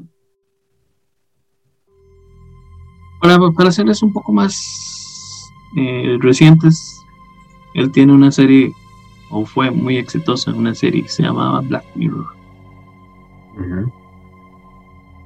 Y tiene otras cintas, ¿verdad? Como Bandersnatch, eh, es la misma vara de Black Mirror y toda esa vara. o Robert Egger, que es de que estamos hablando ahorita. Sí, señor. Lo tenemos muy fresco en la mente. Sí, del Northman o del Paro o La Bruja. O sea, esas tres películas son las que él tiene. Las tres son muy buenas, pero en el ámbito del horror estamos hablando primero de La Bruja y del Faro, que son terror psicológico y mitológico. Sí. Muy, muy buenas. Y de ahí pasamos a hablar rápidamente voy a hacerte un listado de mis mejores, bueno, mis mejores no, de las películas que más me han gustado de terror, porque quiero brincar a otra cosa antes de finalizar el programa. Ok. Así que te voy a hablar sobre una película que se llama Sign Mouth. Si es va bien que no se pronuncia, no sé cómo se pronuncia, pero creo que era así. San, San algo así, no me acuerdo. Es de Rose Glass, es del 2019 es una cinta de una enfermera que es, ya es muy religiosa y que cree que, digamos, ella cuida a una mujer que es enferma de cáncer y que la madre era bailarina. Pero la madre está obsesionada con salvar el alma de esta mujer porque cree que Dios la mandó a eso. Es un drama, drama de terror católico. Clarísima, pero ya es que buena que es. Eh, me encanta una cinta que se llama, bueno, la que ya hemos hablado, ¿verdad? Que se llama Suspiria que es de Darío Argento, del 77. La otra nueva también la vi. No me acuerdo de qué fecha era, ni de qué director era. No sé si no, no es del mismo, ¿verdad? Ah, déjame ver. Pues exactamente. Estoy, buscando, estoy buscando. Aquí, aquí no estoy de gratis. es que yo me acuerdo que es de, creo que es del 2018. Sí. Sí. Es que el, director es italiano también, es Luca algo, pero no me acuerdo el resto. Luca Guadagnino. Eh, ok. Eh, Suspiria es una película de una estudiante de ballet. Ella entra a una academia de ballet para darse cuenta luego de un montón de situaciones extrañas, porque se da cuenta de que la academia de ballet está dirigida por un grupo de brujas, una que la Entonces tiene escenas muy buenas, tiene cosas muy interesantes. Y a pesar de que a mí nunca me pareció buena esta cinta de las 50 sombras de Grace, la actriz sale en la nueva versión y lo hace muy bien. Completamente diferente a la porquería esa. Eh, Martyrs. Martyrs es una película que a mí me impactó. Es una película... ¿Ah? Sí. he, visto algunas imágenes de esa cinta. Sí. Mártires es una película ruda. Para ponerse en contexto, es una película francesa de Pascal Laugier del 2008. Laugier, es que se llama. Él eh, relata la historia de una chiquita que escapa de un, de un lugar, como una especie de almacén donde la tenían torturada. Entonces, cuando la madre la llevan a un orfanato, se hace amiga de otra muchacha y ya luego cuando crecen le ayuda a encontrar a la familia que la tenía apresada y busca matarla. Al principio la muchacha está como, la, niña está como, como, eh, como que tiene un fantasma que la persigue, pero parece, es más como algo psicológico. Entonces el demonio ese que la persigue es un bicho horroroso. Entonces al principio uno cree que la película es eh, paranormal, pero ya luego empieza uno a darse cuenta de que no. La película lo que hace es que supuestamente es un grupo que busca llegar, es que no sé ni cómo decirlo. La, la es que buscan como que la digamos, torturar a la persona a tal punto que se llaman mártires. Entonces en ese momento vean más allá. Vean qué hay más allá. Entonces ellos torturan a una de las muchachas, de estas dos las agarran, a una la matan, a la otra la torturan. Y la Mae le hacen cosas espantosas. De hecho, yo la vi porque veía en ese momento un podcast de un Mae eh, mexicano que él iba a hacer una reseña y yo había hecho, visto la mayoría de las películas de que él había hecho reseñas, pero no había visto esa. Entonces me la encontré, la empecé a ver y yo dije, qué estoy viendo. se lo juro, yo quedé impactado cuando terminé de ver y yo, ¿qué es esto? Por... Pero es, es muy, o sea, hay que verlo. Es de esas películas que se dice, no la volvería a ver, pero hay que verla. El tramo lo vale. Lo vale, o sea, hay, cosas muy fuertes, pero sí. Sí, digamos que hay, hay, hay varias gente sin piel ahí. Sí, sí. Ella, la llevan a un punto en el que ya le hacen tantas cosas que ya ella no siente dolor. O sea, imagínese que en la última parte es donde le quitan toda la piel y ella no siente dolor porque ya llegó a un punto en el que, que es al punto donde la querían llevar. Al éxtasis. A, que ella ya no sienta dolor. Entonces eso hace que ella entre a un estado diferente, a un estado que no puede ver las demás personas. Es una forma de llegar a un lugar que nadie ha llegado y que le indique a los demás, al grupo este, eh, si hay un más allá, qué hay más allá y todo ese tipo de cosas. Entonces, la MAE, la encargada como la presidenta de la asociación esa, eh, se da cuenta de que ella ya llegó a ese punto de éxtasis. Entonces se acerca a hablar con ella y, la MAE como que le dice algo. Y la MAE se va, la, como la presidenta o la directora, no sé qué, se va y se mete en el cuarto y Nunca se dice qué le dijo, pero le da usted a entender de que no hay nada más allá. O sea, que no hay algo para qué vivir. Entonces la madre se mata. Mira que es ruda. no la voy a volver a ver nunca. Hay una película que me encanta que se llama Siniestro. Siniestro es del 2012 de Scott Derrickson. Que es este mae ay, se me olvidó el nombre, el mae que sale en, eh, el malo de, de, ay, de Moon Knight. Ay, que también sale en, en The Northman. Ah, exacto, el papá. Se me olvida cómo se llama. Pero Siniestro es una película de un escritor que, que tiene esa, ese, ese problema. Ethan Hawke tiene problema de, que no puede continuar escribiendo, de que tiene un problema de escritor, una mala racha y todo eso. Entonces lleva a una familia, a su familia, a vivir en una casa donde pasaron un montón de asesinatos, porque él cree que viendo los videos y todo eso puede resolver ni escribir nada. Y le empiezan a pasar un montón de cosas. La película es fuerte, es fuerte, es interesante. O sea, no es fuerte en el sentido de como mártires o como otras cosas, pero es una película de terror muy buena. Que tienes que ver. Eh, la bruja de Robert Eggers es muy buena, que es del 2015, que es esa familia de una historia de una familia de colonos cristianos de Nueva Inglaterra en 1630. Pues, sobre brujas, sobre demonios y sobre un montón de cosas. fotografía, la película, el, color, todo, luz, todo, la actuación, todo. Hay una cita hay una cita muy interesante. Eh, si mal no me acuerdo, sueca o danesa o no sé qué pues es. La cinta se llama Funny Games, de 1997, de un que se llama Michael Haneke. Es sobre una familia que se va de vacaciones a un lago. Y empieza dos, dos jóvenes, dos más, los secuestran, por decirlo así. Entonces la intención de ellos es pasar el tiempo con ellos y matarlos al amanecer. Es fuerte, es muy interesante en la cintilla. Eh, Midsommar, por supuesto. Hereditario, por supuesto. El Exorcista, por supuesto. Eh, hay una cinta que se llama It Follows del 2014 que me gustó. Me gustó la cinta es como una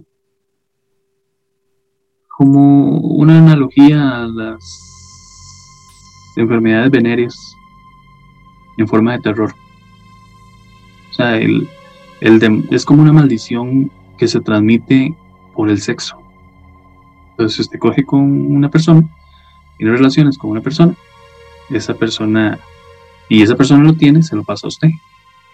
Entonces usted ve eh, una entidad que lo persigue, pero la entidad puede ser cualquier cosa, o puede ser un niño, un adulto, un anciano, puede ser un mae gigantesco, puede ser una vieja, de hecho sale una señora desnuda eh, que, lo, que la persigue, o sea, usted esté donde esté, siempre le va a aparecer.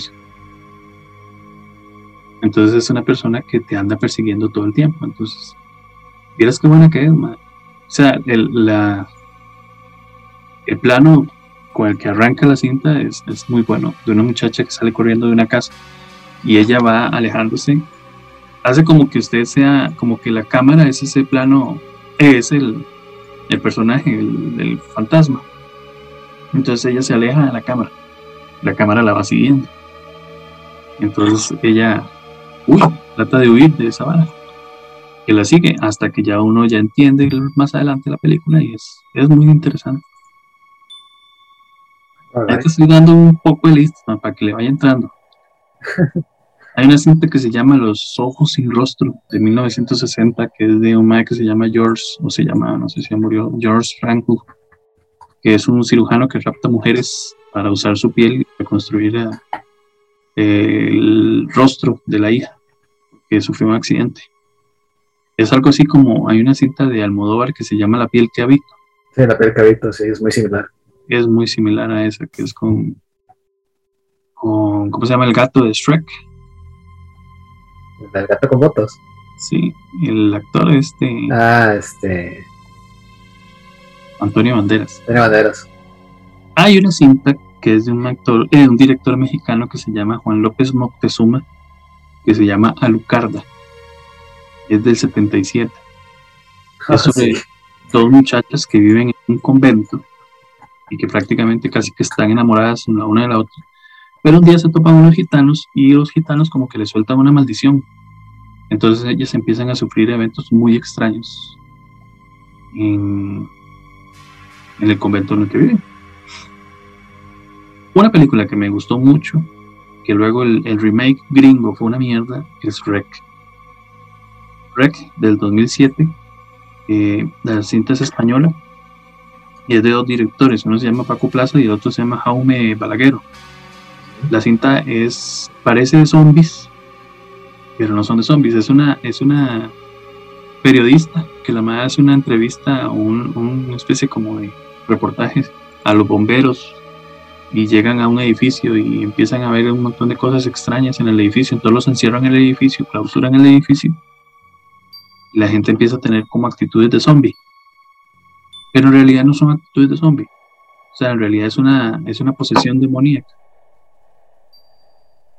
La película, en, si mal no me acuerdo, en, el remake gringo es con Jake Gyllenhaal. Es una basura. Es malísima.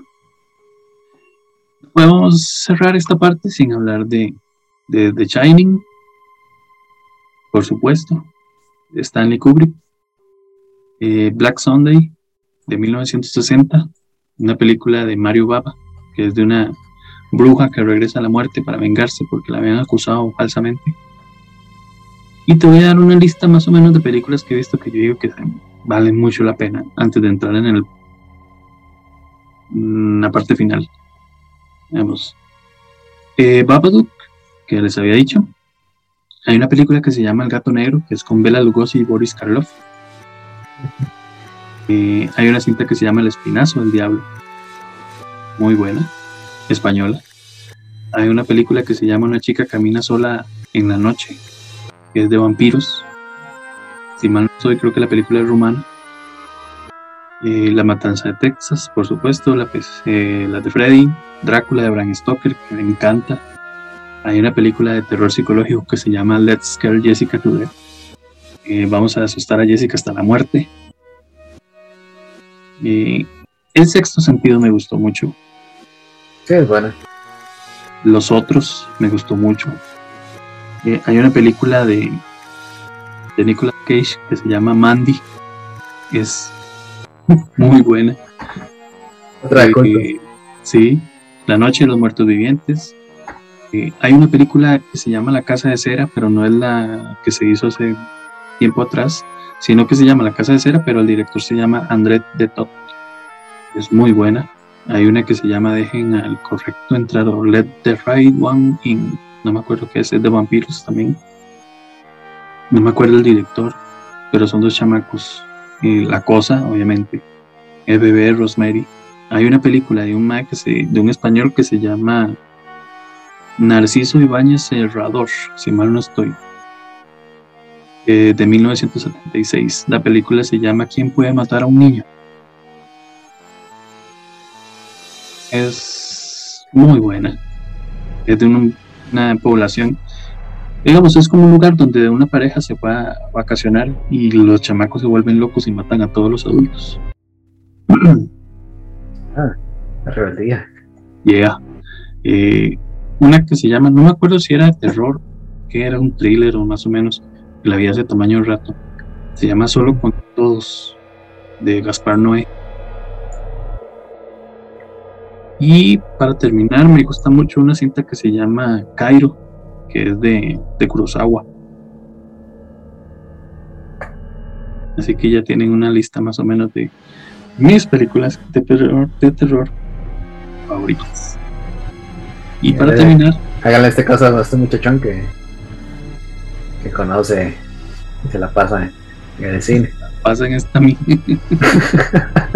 y para terminar, voy a hablarles sobre las películas de comedia terror, que es el género favorito mío. Ok. Pero, vamos al corte. Sí, ya regreso.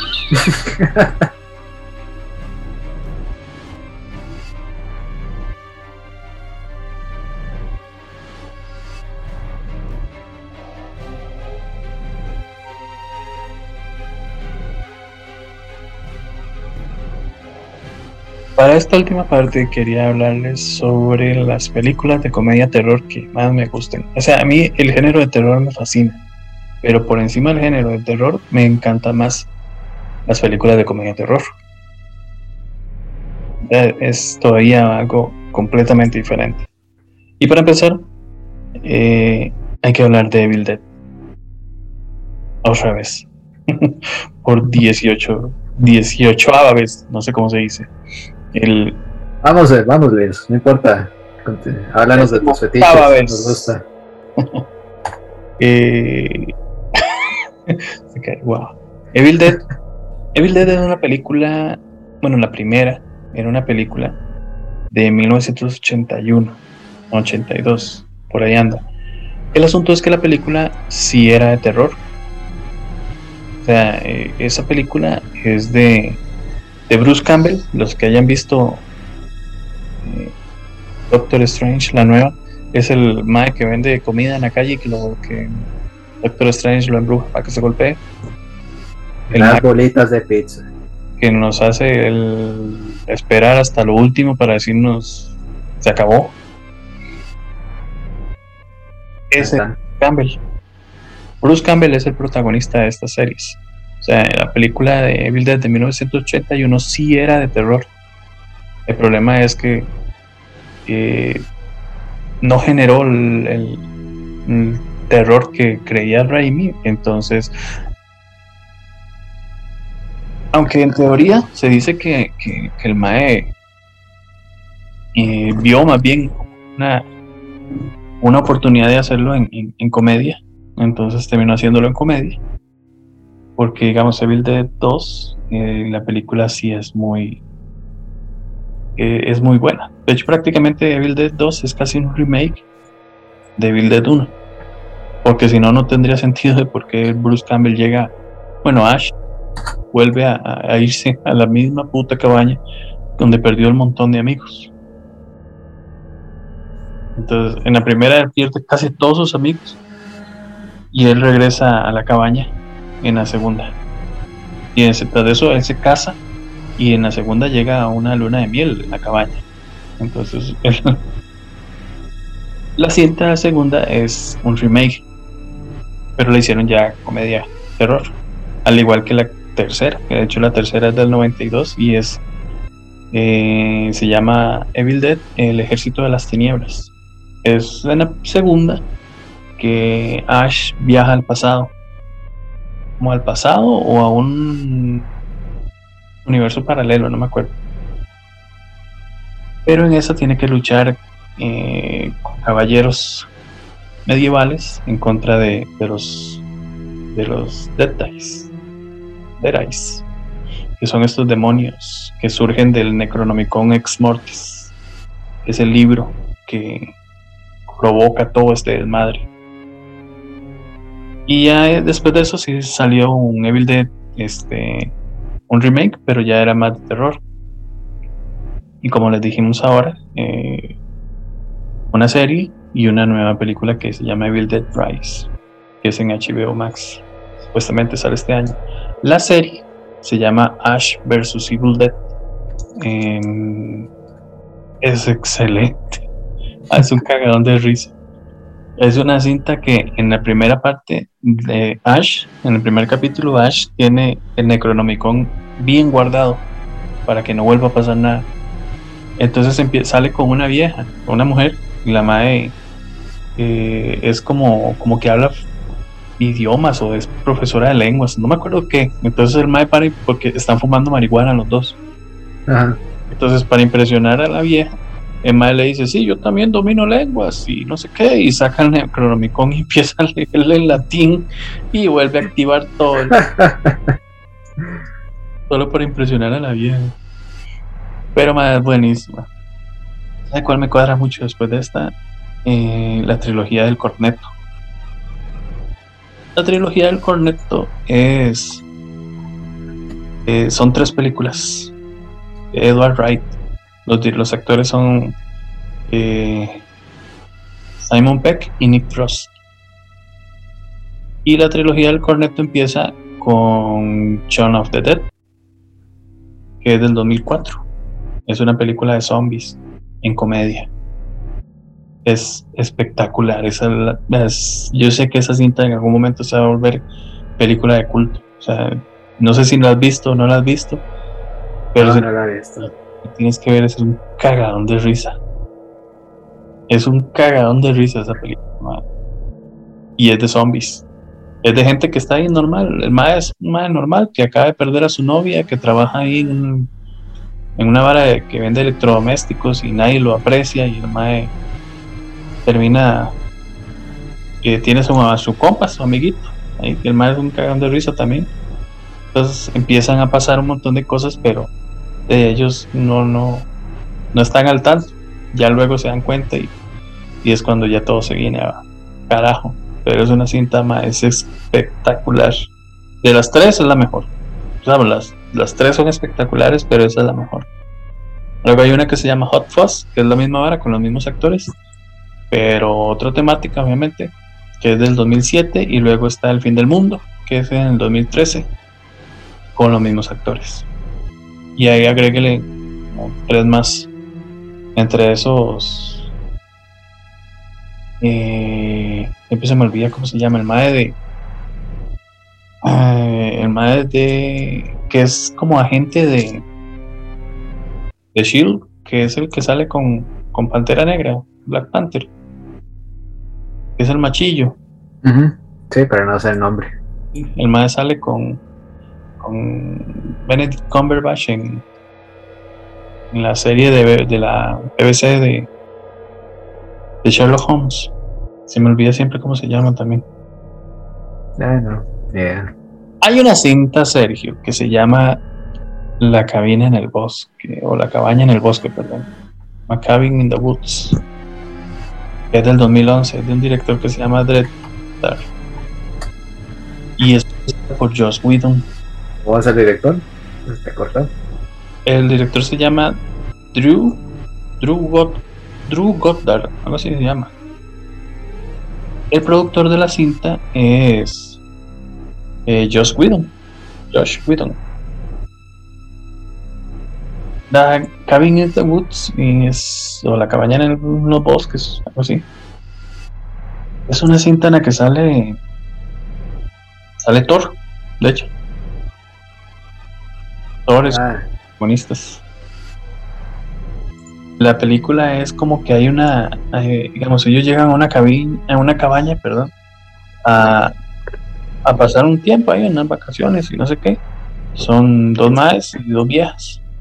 No, tres madres y dos viejas. Tres mujeres. Eh, tres madres y dos mujeres. Y empiezan a pasarle un montón de varas raras.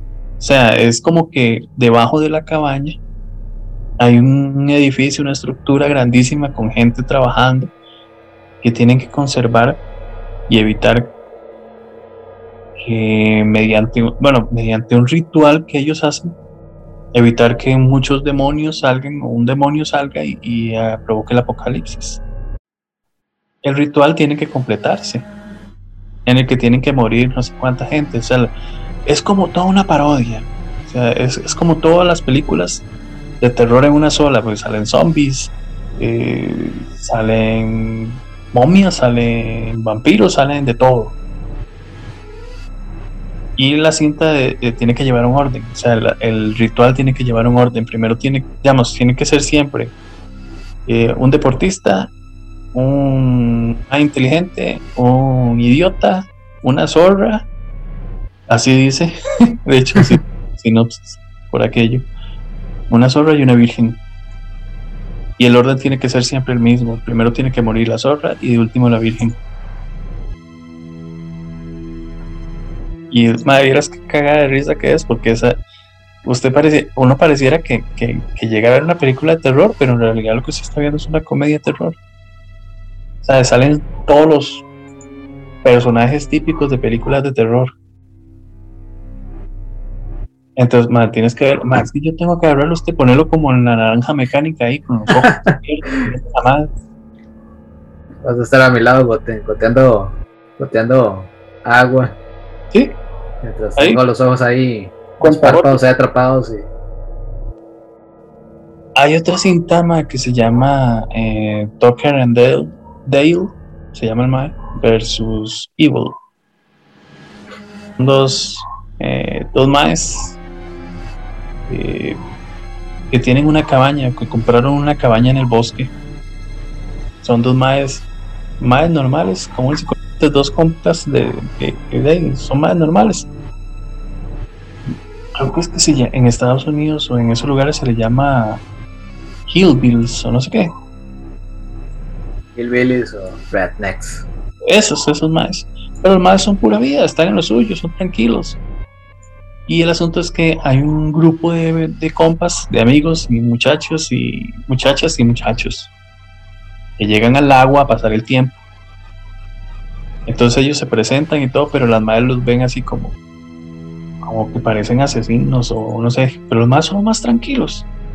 El asunto es que en un toque ellos están en el lago en la noche y los dos maestros estos están pescando ahí tranquilos, vacilando ahí no sé cuánto.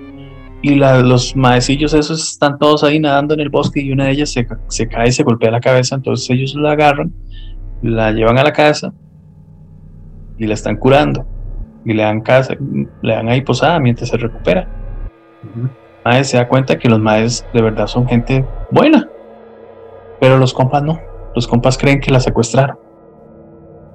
Entonces el asunto de la cinta es de los maes tratando de recuperar a la muchacha, matándose solos, y los maes asustados porque los chamacos se están matando en su propiedad.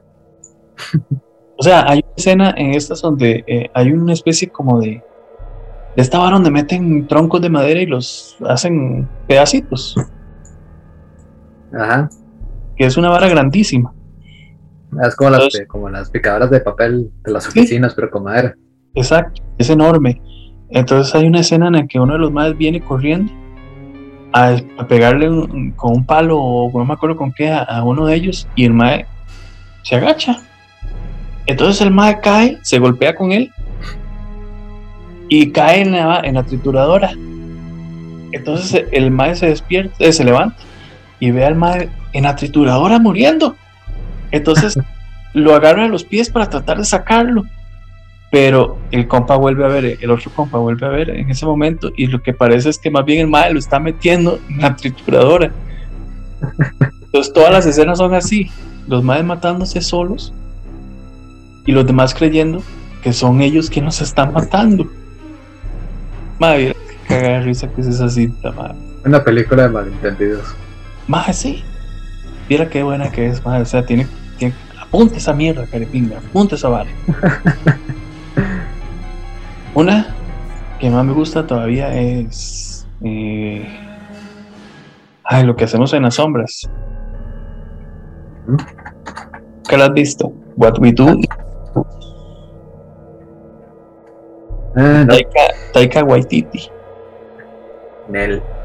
Es un mockumentary también, es del 2014, es sobre vampiros que relatan su vida cotidiana. Los solo relatan su vida cotidiana, o sea, qué hacen en las noches, cómo comparten, o sea, ¿sabes quién es Taika Waititi? O Waititi, no sé cómo se llama. Ah, si no estoy bateando es el director de Jojo Rabbit. Exacto. El que hace de Hitler. y él es vampiro. Entonces todo el documental es un falso documental de cómo vive ese grupo de vampiros en la sociedad.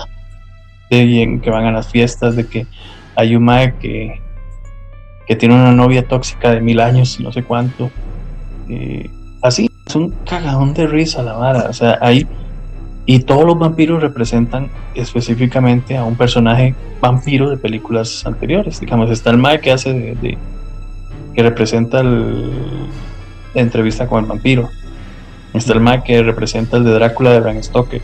Está el Mae que hace el papel de, del vampiro de, de Nosferatu. Y hasta hay un Mae que acaban de convertir en vampiro, que es el que hace de. Eh, o el que representa Crepúsculo.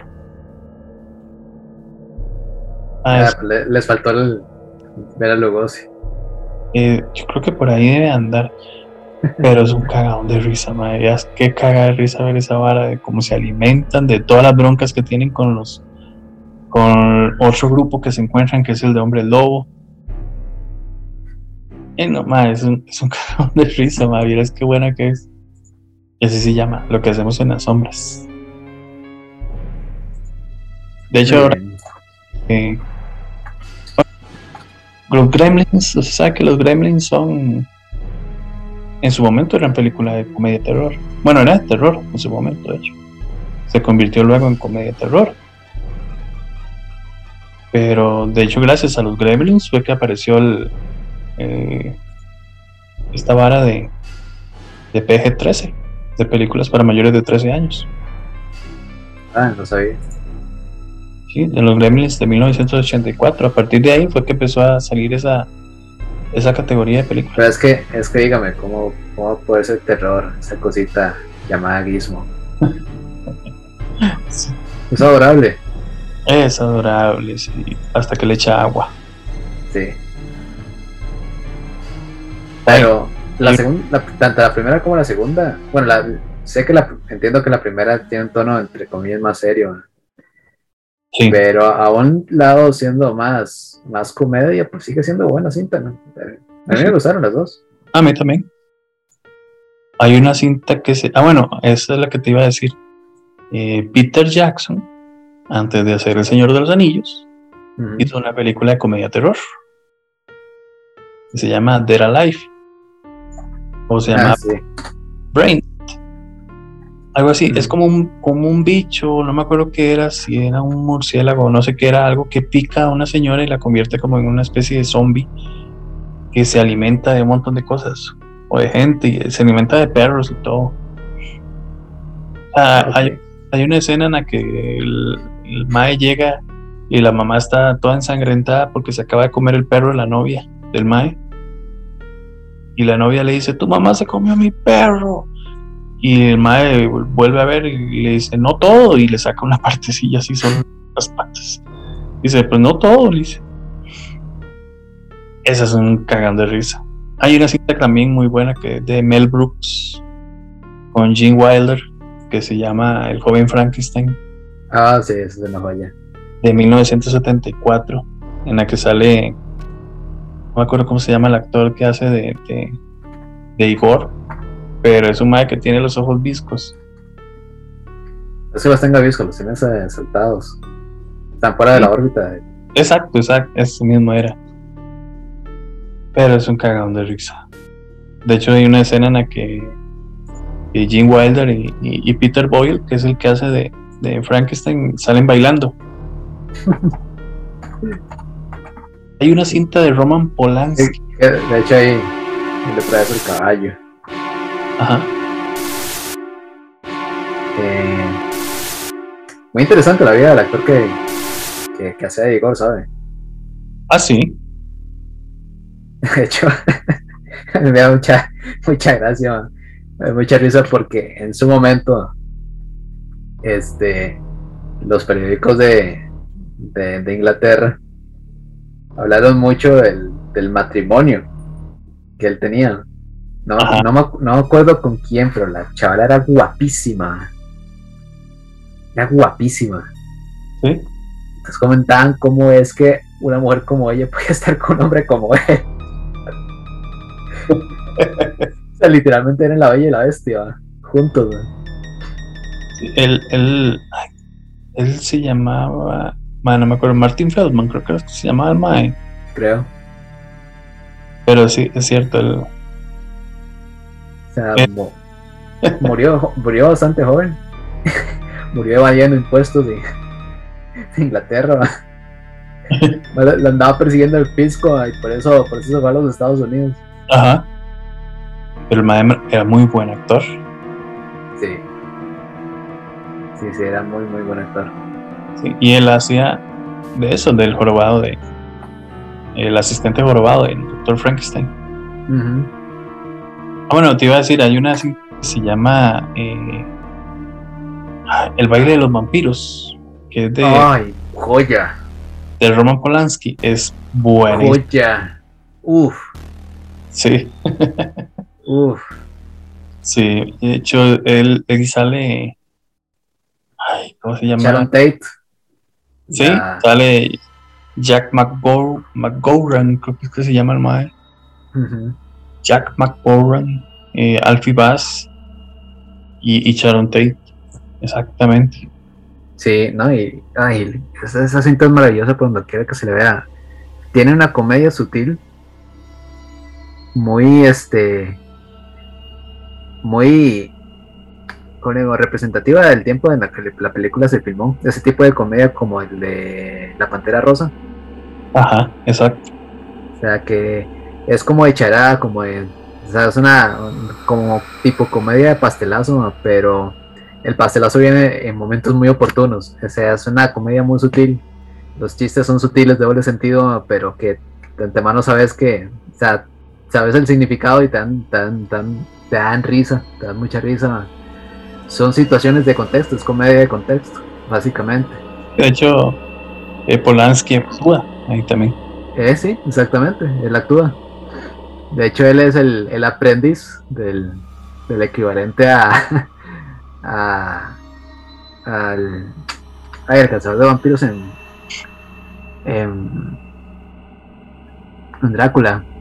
Ajá. Sí, bueno, el, se llama se llama Alfred en la película. Y el otro, el, el, profesor se llama Abroncius. El profesor ¿Sí? Sí. Y en cuanto, bueno, la dirección de arte es bellísima, la representación del pueblo en que se alojan, luego al castillo de vampiro. Eh. Espectacular el castillo, sí. Sí, este es el, el cliché de la estética de vampiros, está ahí. El gótico romántico. Y la, la, la escena, o sea, como la cerecita del pastel, que es la escena del baile, que está súper bien hecha. Que es muy similar a la de. a esta escena de. ¿Cómo es que se llama esta película de Wolverine? Ah, ah de Van Helsing. Van Helsing, ¿sí? Sí. Que tiene una ah, de baile al final. Bueno, al final no, ah. una escena de baile. Sí. Que es vampiros. Sí, que no, no me extrañaría que la hayan sacado ahí, que se haya inspirado ahí al menos. Hay una película. Y la, ay, perdona, y la música, que también. ¿Ah, o sea, la, la escena, bueno, y es que además la escena de, la escena principal, la, de la de bienvenida de la película, pues, que es, es en animación, es bellísima, con la música y, la, y esa, esa misma partitura al final. O sea, y es de como de las cosas que me recuerdo de esa cinta. No, es una maravilla. Y la música era de Max, se llamaba Christoph Comeda. era, era pianista y, y arreglista jazz. Sí, pero ¿cómo te, cómo te mete, digamos, en la atmósfera de la atmósfera oscura, a pesar de que es comedia, pero cómo te mete, cómo la, la música, la partitura tiene la suficiente profundidad como para insinuarte y meterte que sigue siendo un ambiente oscuro de terror, entonces es una maravilla. qué bendición que una, pero una, madre, qué bendición. no estoy tan bruto, ¿eh? Hay una, cinta que se llama Reposeído, creo que es que se llama, que es de Leslie Nielsen y Linda Blair. Es un parodia de, donde, del exorcista. En México, en México le pusieron ¿Dónde está el exorcista? De casualidad. Le habían puesto. Y como todo es, ¿dónde está el exorcista? ¿Dónde está el policía? ¿Dónde está el piloto? Y así se llama ¿Dónde está el exorcista? Y era de Leslie Nielsen. Muy buena. De hecho, también está muerto, muerto pero feliz. Del mismo, de, del mismo Nielsen. Muerto pero feliz era. Bueno, es espectacular. Es un. Claro, sale Mel Brooks también. Ah, sí, también. Mel Brooks es eh, Van Helsing. Y hay una cinta que es muy difícil de encontrar. Yo la logré encontrar hace mucho. Bueno, no sea tan difícil, pero tal vez ahorita no. Se llama Buba Hotep. ¿Qué? Buba Hotep del 2002 de un director que se llama Don Coscarelli. Ajá. Sale eh, Bruce Campbell, de hecho, el de Evil Dead. La cinta es muy interesante. Es más, se lo voy a resumir así. Es, es una momia que está acabando con la gente eh, que vive en una residencia de ancianos. Y, los, y son dos personas quienes se van a encargar de matar a la monja y son eh, Elvis y, y un mae negro, un negro, una persona de color, eh, que cree que él es John F. Kennedy. Y el mae cree que los agentes de la CIA eh, lo operaron y metieron su cerebro en esa persona, en ese hombre negro. Y Elvis es un mae que se cansó, digamos, Elvis, que es eh, Bruce Campbell, es un mae que se cansó de ser Elvis, entonces encontró un doble y mae le pidió al doble que fuera, de que, que se hiciera pasar por él y que viviera su vida, porque él estaba cansado por un tiempo, pero el mae se terminó quebrando la cadera. Ah, Entonces lo metieron a un orfanato, eh, a un orfanato, lo metieron a una residencia de ancianos y perdió todos los papeles de, que indicaban o que daban, eh, que, que le podían enseñar a la gente que él en realidad era Elvis. Entonces él tuvo que vivir la vida del mae que lo reemplazó en esa residencia de ancianos. Así como se es buenísima, mae. Que de hecho estoy viendo que hay un cómic. Parece que hay un cómic que es como un crossover con Evil Dead. Ah, no me sabía esa. Sí, aquí están las portadas. The Army of Darkness y Bubba, Bubba Hotep. O sea que a mí me parece, me parece eh, comedia terror eh, Drag Me to Hell. Drag Me to Hell. No, no me suena. Esa es Arrastrame al infierno.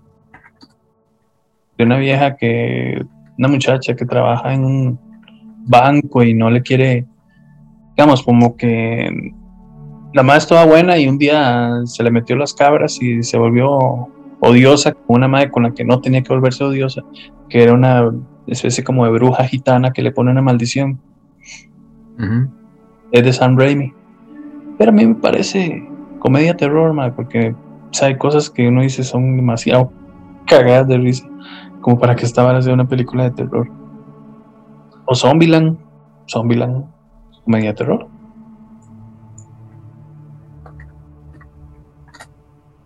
Ok. Me gustó, no está mala. La primera, Pues yo no sé porque adivine. tampoco la he visto. Correcto. La buena puta, no sé por qué hago esta.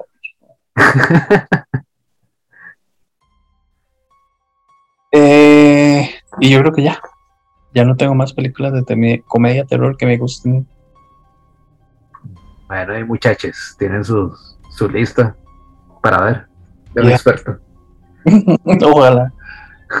Eh, y nada más queda despedirnos porque si no, otro programa más. Y otro corte más me cago en la. Muchísimas gracias por escucharnos, la verdad es un enorme gusto hacer este programa. He sacado un montón de cosas que no tenía que tenía rato de no hablar de este género que a pesar de que ha sido un poco